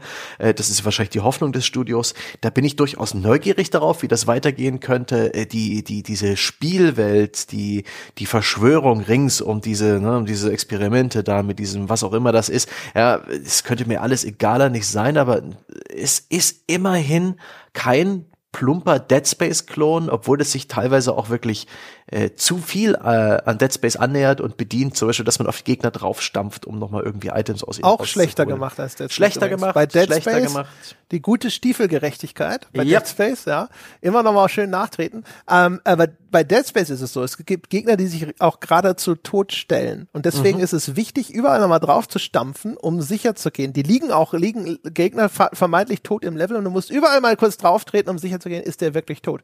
Mhm. Genau den Teil macht Callisto Protocol so gut wie nicht. Es gibt Mhm. dieses Ding, dass die am Boden noch ein bisschen weiter mutieren können, wenn sie diese Würmchen im Bauch haben und dann musst du trotzdem nochmal schnell drauf treten. Aber ansonsten auch genau diese, diese, diese Schicht von Verunsicherung, die in Dead Space existiert hatte. Jede Leiche nochmal drauftreten existiert hier nicht. Hier sind die Leichen, ehrlich gesagt, übrigens nur ein Reminder, dass hier wahrscheinlich wieder, um unter anderem deutschen Jugendschutzvorgaben zu genügen, für den internationalen Markt zensiert wurde. Weil wenn du auf schon existierende Dekoleichen im Level drauf trittst, passiert nichts. Die reagieren, als wären sie aus Holz geschnitzt, ja. Ja. Ähm, äh, weil man jetzt ja auch bei Dead Space 2, das ja hier in Deutschland geschnitten erscheinen muss, gesehen hat, da ist der deutsche Jugendschutz, wenn es um das Verstümmeln von Leichen geht, offensichtlich immer noch sehr heikel. Und deswegen wird es halt hier überall entfernt. Und äh, dann wirkt es auf einmal extrem statisch, obwohl du ansonsten hier irgendwie da auf die, die Körper besiegter Gegner kannst du draufstampfen, wie du willst. Hm. Ach ja. Ähm, ganz kurz, ich habe ja noch einen ganz längeren Punkt mit mehreren Bullet Points zu Bugs, die mir aufge aufgefallen sind. Ich hatte es nicht den, den richtigen Moment gefunden, um die vorzulesen, aber sie haben mich teilweise schon genervt. Ich weiß nicht, ob wir das machen müssen, weil wir schon relativ viel am Nörgeln sind und ich letztendlich ja eigentlich dann, wie gerade beschrieben, jetzt nicht traurig bin, das Ding gespielt zu haben und auch durchaus unterhalten war. Aber äh, ja, es, Also es gab müssen, du, ich, ich sag mal, keine Ahnung, sag halt einfach mal deine, Ja, deine äh, zwei Highlight-Bugs, die schlimmsten. Richtig. Also neben einem Absturz, der war wirklich ärgerlich, nach einem geschafften Boss, wo natürlich, der, dass ich den Boss gesch geschafft habe, nicht gespeichert war, das war echt ärgerlich. Hatte auch genau einen Crash. Ja. Ähm, aber äh, einmal konnte ich keine Gegenstände mehr aufheben. Die haben geblinkt, ne, die werden leicht hervorhoben, äh, hervorgehoben im Level, aber ich konnte sie nicht aufnehmen. Ähm, irgendwann ging das wieder, ich musste durch mehrere Türen gehen äh, und dann konnte ich sie wieder aufheben, das war echt ärgerlich. Und einmal ähm, beim dritten Restart einer Sequenz, die äh, war ein bisschen schwieriger und da liegt auch sehr viel Munition rum, um diese Sequenz zu bestehen. Beim dritten Reload dieser Sequenz lag diese Munition nicht mehr rum. und äh, dann bin ich dann einfach bis zum nächsten äh, engen Spalt, durch den ich kriechen musste, einfach gerannt, weil ich keine andere Möglichkeit sah. Ja, sehr nett. Naja, also Oder- bei mir nee, es- ging's eigentlich mit den. Sehr schön ist auch die äh, in dieser Schleichpassage, die du gemeint hast, da, da schleichen ja so Gegner rum. Und da bin ich auf jemanden zugeschlichen und in dem Moment kam so ein Skript, ja, da, da kroch dann so ein Gegner durch die äh, Lüftungsschlitze und äh, gesellte sich zu den anderen Gegnern dazu. Und ich habe gedacht, okay, die sind ja blind, die sehen mich nicht und habe dann mit so einem Insta-Kill einen von den Gegnern besiegt und dann gedacht, hä? Da waren doch eben noch mehr. Da ist nämlich dieser Skriptgegner äh, despawned und nachher wieder mit demselben Skript wieder aufgetaucht. Das war völlig, das hat wirklich, das war immersionsbrechend und seltsam. Also das Spiel, ja, hm. jetzt habe ich das schon mit Patch 1.09, glaube ich, gespielt, aber es ist immer noch so ein bisschen janky. Ja, und immerhin, wir hatten mit der PS5 ja auch die, die beste Plattform, so wenn, wenn man Digital Foundry glaubt und ähm, was die Performance auf den alten Konsolengenerationen angeht, auf der Xbox und dem PC, ist, glaube ich, auch ein bisschen Recherche von euch notwendig. Ich bin da jetzt gerade nicht im Bilde. man muss, also ehrlich gesagt, und damit können wir ja zum Fazit kommen, man kann einfach Ja. abwarten. Man kann bei dem Ding, Ja. ehrlich gesagt, einfach abwarten und dann in einem Jahr mit allen äh, DLCs und Extras und Patches insbesondere kann man das sich kaufen, wenn man auf sowas Bock hat und äh, nicht nur die Top-Titel aus dem Genre mitnehmen möchte, Ja. sondern auch etwas, das echt einen durchaus einen ganz eigenen Pinselstrich hat durch Ja. dieses Kampfsystem, ansonsten sehr stark in Genrekonventionen verhaftet ist und ehrlich gesagt seine obwohl sie es wissen, also sie beweisen in diesem Video, dass sie aufzählen, wie es wie es theoretisch funktioniert, mhm. aber in der Ausführung machen sie dann ehrlich gesagt eine ganze Reihe von Fehlern, die relativ eindeutig sind. Aber man kann das schon mitnehmen. Es ist nicht so ein Oh Gott, nein, Finger weg äh, Müllspiel. Es ist nur, es ist interessant, was es an neuen Dingen mhm. versucht sogar. Aber es ist halt einfach nicht wirklich richtig super oder so. Nee. kann man einfach abwarten und das Ding dann kaufen, wenn es auch vernünftig funktioniert. Ich kann mir sogar vorstellen, dass das binnen anderthalb Jahren in irgendeinem Abo verscheuert wird. Wenn nicht sogar schon eher. Ja gut, also früher oder später also anderthalb Jahren in der heutigen Zeit, das ist ja schon Humble Bundle-Ära. also wirklich, also das kann man, das kann man sich wirklich auf die lange Bank legen. Das Interessante ist halt, dass dieses Spiel jetzt relativ bald äh, Konkurrenz bekommen wird aus dem Hause EA mit einem Remake von Dead Space, was super interessant ist, was ich mir auch höchstwahrscheinlich ja relativ sicher anschauen werde. Und da bin ich sehr gespannt, ob das, äh, ob die Dead Space Rezeptur immer noch funktioniert. Wir ja, Spieler sind schließlich Gewöhnungstiere und gewöhnen uns an irgendwas. Unsere Genrekonvention und sowas, was Dead Space vielleicht noch irgendwie äh, äh, interessant gemacht hat und revolutionär und irgendwie ungewohnt für damals, ist vielleicht jetzt nichts Besonderes mehr. Ich bin sehr, sehr gespannt, weil ich auch festgestellt habe jetzt bei The Callisto-Protokoll, das Spiel hat sein, sich Mühe gegeben, mich ab und zu zu erschrecken, durch halt irgendwie ein Rumpeln in den Lüftungsschächten. Wie gesagt, der Foley-Artist, der Geräuschmacher, hat echt alles. Herunterfallende Deckenfliesen. Herunterfallende Deckenfliesen und so weiter und hier und da auch mal ein Jumpscare, aber ich muss ehrlich sagen, so richtig gegruselt habe ich mich nicht. Aber ich erinnere mich, dass mir Dead Space damals eine Scheißangst gemacht hat. Ne? Der, der Begriff des Terror Games völlig gerechtfertigt. Ich frage mich, ob es das immer noch kann und bin darauf auch sehr gespannt. Ja, das geht mir exakt genauso. Bin gespannt, äh, ob ich da jetzt dann 2023 dann denke so, yeah, das Ding funktioniert immer noch oder denke mhm. so, naja, okay, die Zeiten sind vorbei. Bin ich mal gespannt. Also bei Callisto Protocol, mir tut's halt echt leid, weil ja. gerade weil die sich auch getraut haben, gerade im Gameplay mal was Neues zu versuchen. So, man würde sich eigentlich immer wünschen, dass die genug verdienen, dass dieser zweite Teil noch stattfinden kann und vielleicht mhm. dann auch sogar mit mehr Budget stattfinden kann, damit er nicht so rumpelig erscheinen muss. Das wäre ja. eigentlich cool. Aber auf der anderen Seite sind wir halt nicht da, um den Weg, die Wegbereiter für Callisto Protocol 2 ja. zu spielen, sondern müssen leider die Empfehlung nur mal so abgeben, wie sie existiert. Und die ist halt einfach später zuschlagen wenn das Ding äh, quasi gereift ist und dann kann man auch noch die Zusatzinhalte. Es ist nicht den Vollpreis wert, weil es auch nicht allzu lang ist. Ich denke mal, so neun Stunden braucht man, um durchzuspielen und.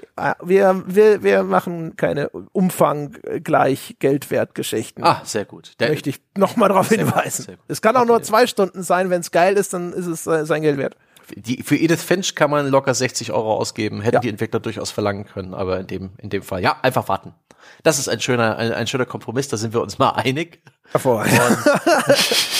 Und ich bin sehr gespannt. Also ich hoffe ja aus, aus, aus, einer, aus einer Neugierde heraus, weil ich das äh, Callisto-Protokoll als einen interessanten Startpunkt sehe, durchaus darauf, dass sie es nochmal irgendwie zu einem zweiten Teil schaffen, aber da, da bleibt bloß Daumen drücken und mal gucken, was die Koreaner so denken was der Publisher sagt am Ende. Ob ja, es ein amüsierter Daumen nach oben ist oder ob es ein äh, unamüsierter Daumen nach unten ist. Come on, Krafton. Ja, einfach mal ordentlich Geld auf den Tisch legen. PUBG spielt doch genug ein. Jetzt da kann man doch einfach mal, ne? Einfach mal die Kohle rauslassen. Apropos die Kohle rauslassen, meine Damen und Herren, das könnten Sie auch machen. gamespodcast.de Schrägstrich Abo oder patreon.com slash auf ein Bier oder direkt bei Apple Podcasts, wie auch immer es Ihnen gefällt. Ja, die Kohle äh, bei, aus Ihrem Portemonnaie auf unser Konto wäre doch ein feiner Zug. Jetzt so, ne, so Richtung Jahresende, da kann man ja auch nochmal, da hat man ja Weihnachten, hat man ja sonst keine Ausgaben. Na egal. es wäre auf jeden Fall total nett, äh, wenn ihr Lust hättet, uns zu abonnieren. Wenn ihr Lust hättet, uns einfach nur irgendwo vielleicht eine nette Bewertung zu geben geben. Ihr könnt uns folgen auf Spotify, ihr könnt uns eine nette Bewertung schreiben auf iTunes. Ich glaube, man kann es sogar auch auf Spotify bewerten, inzwischen sogar bei manchen Podcast-Apps. Egal, wo ihr Sternchen seht, klickt einfach die Maximalwertung an. Fertig ist der Lack, paar nette Worte dazu und raus damit. Äh, wenn ihr Lust hättet, mit uns über Callisto Protocol zu diskutieren oder auch über irgendwas anderes, dafür wartet das weltbeste Spieleforum unter forum.gamespodcast.de. Und das Einzige, was jetzt noch wartet, ist Sebastian Stange darauf, dass ich endlich zum Ende komme. In diesem Sinne, das war's für diese Woche. Wir hören uns nächste Woche wieder. Bis dahin.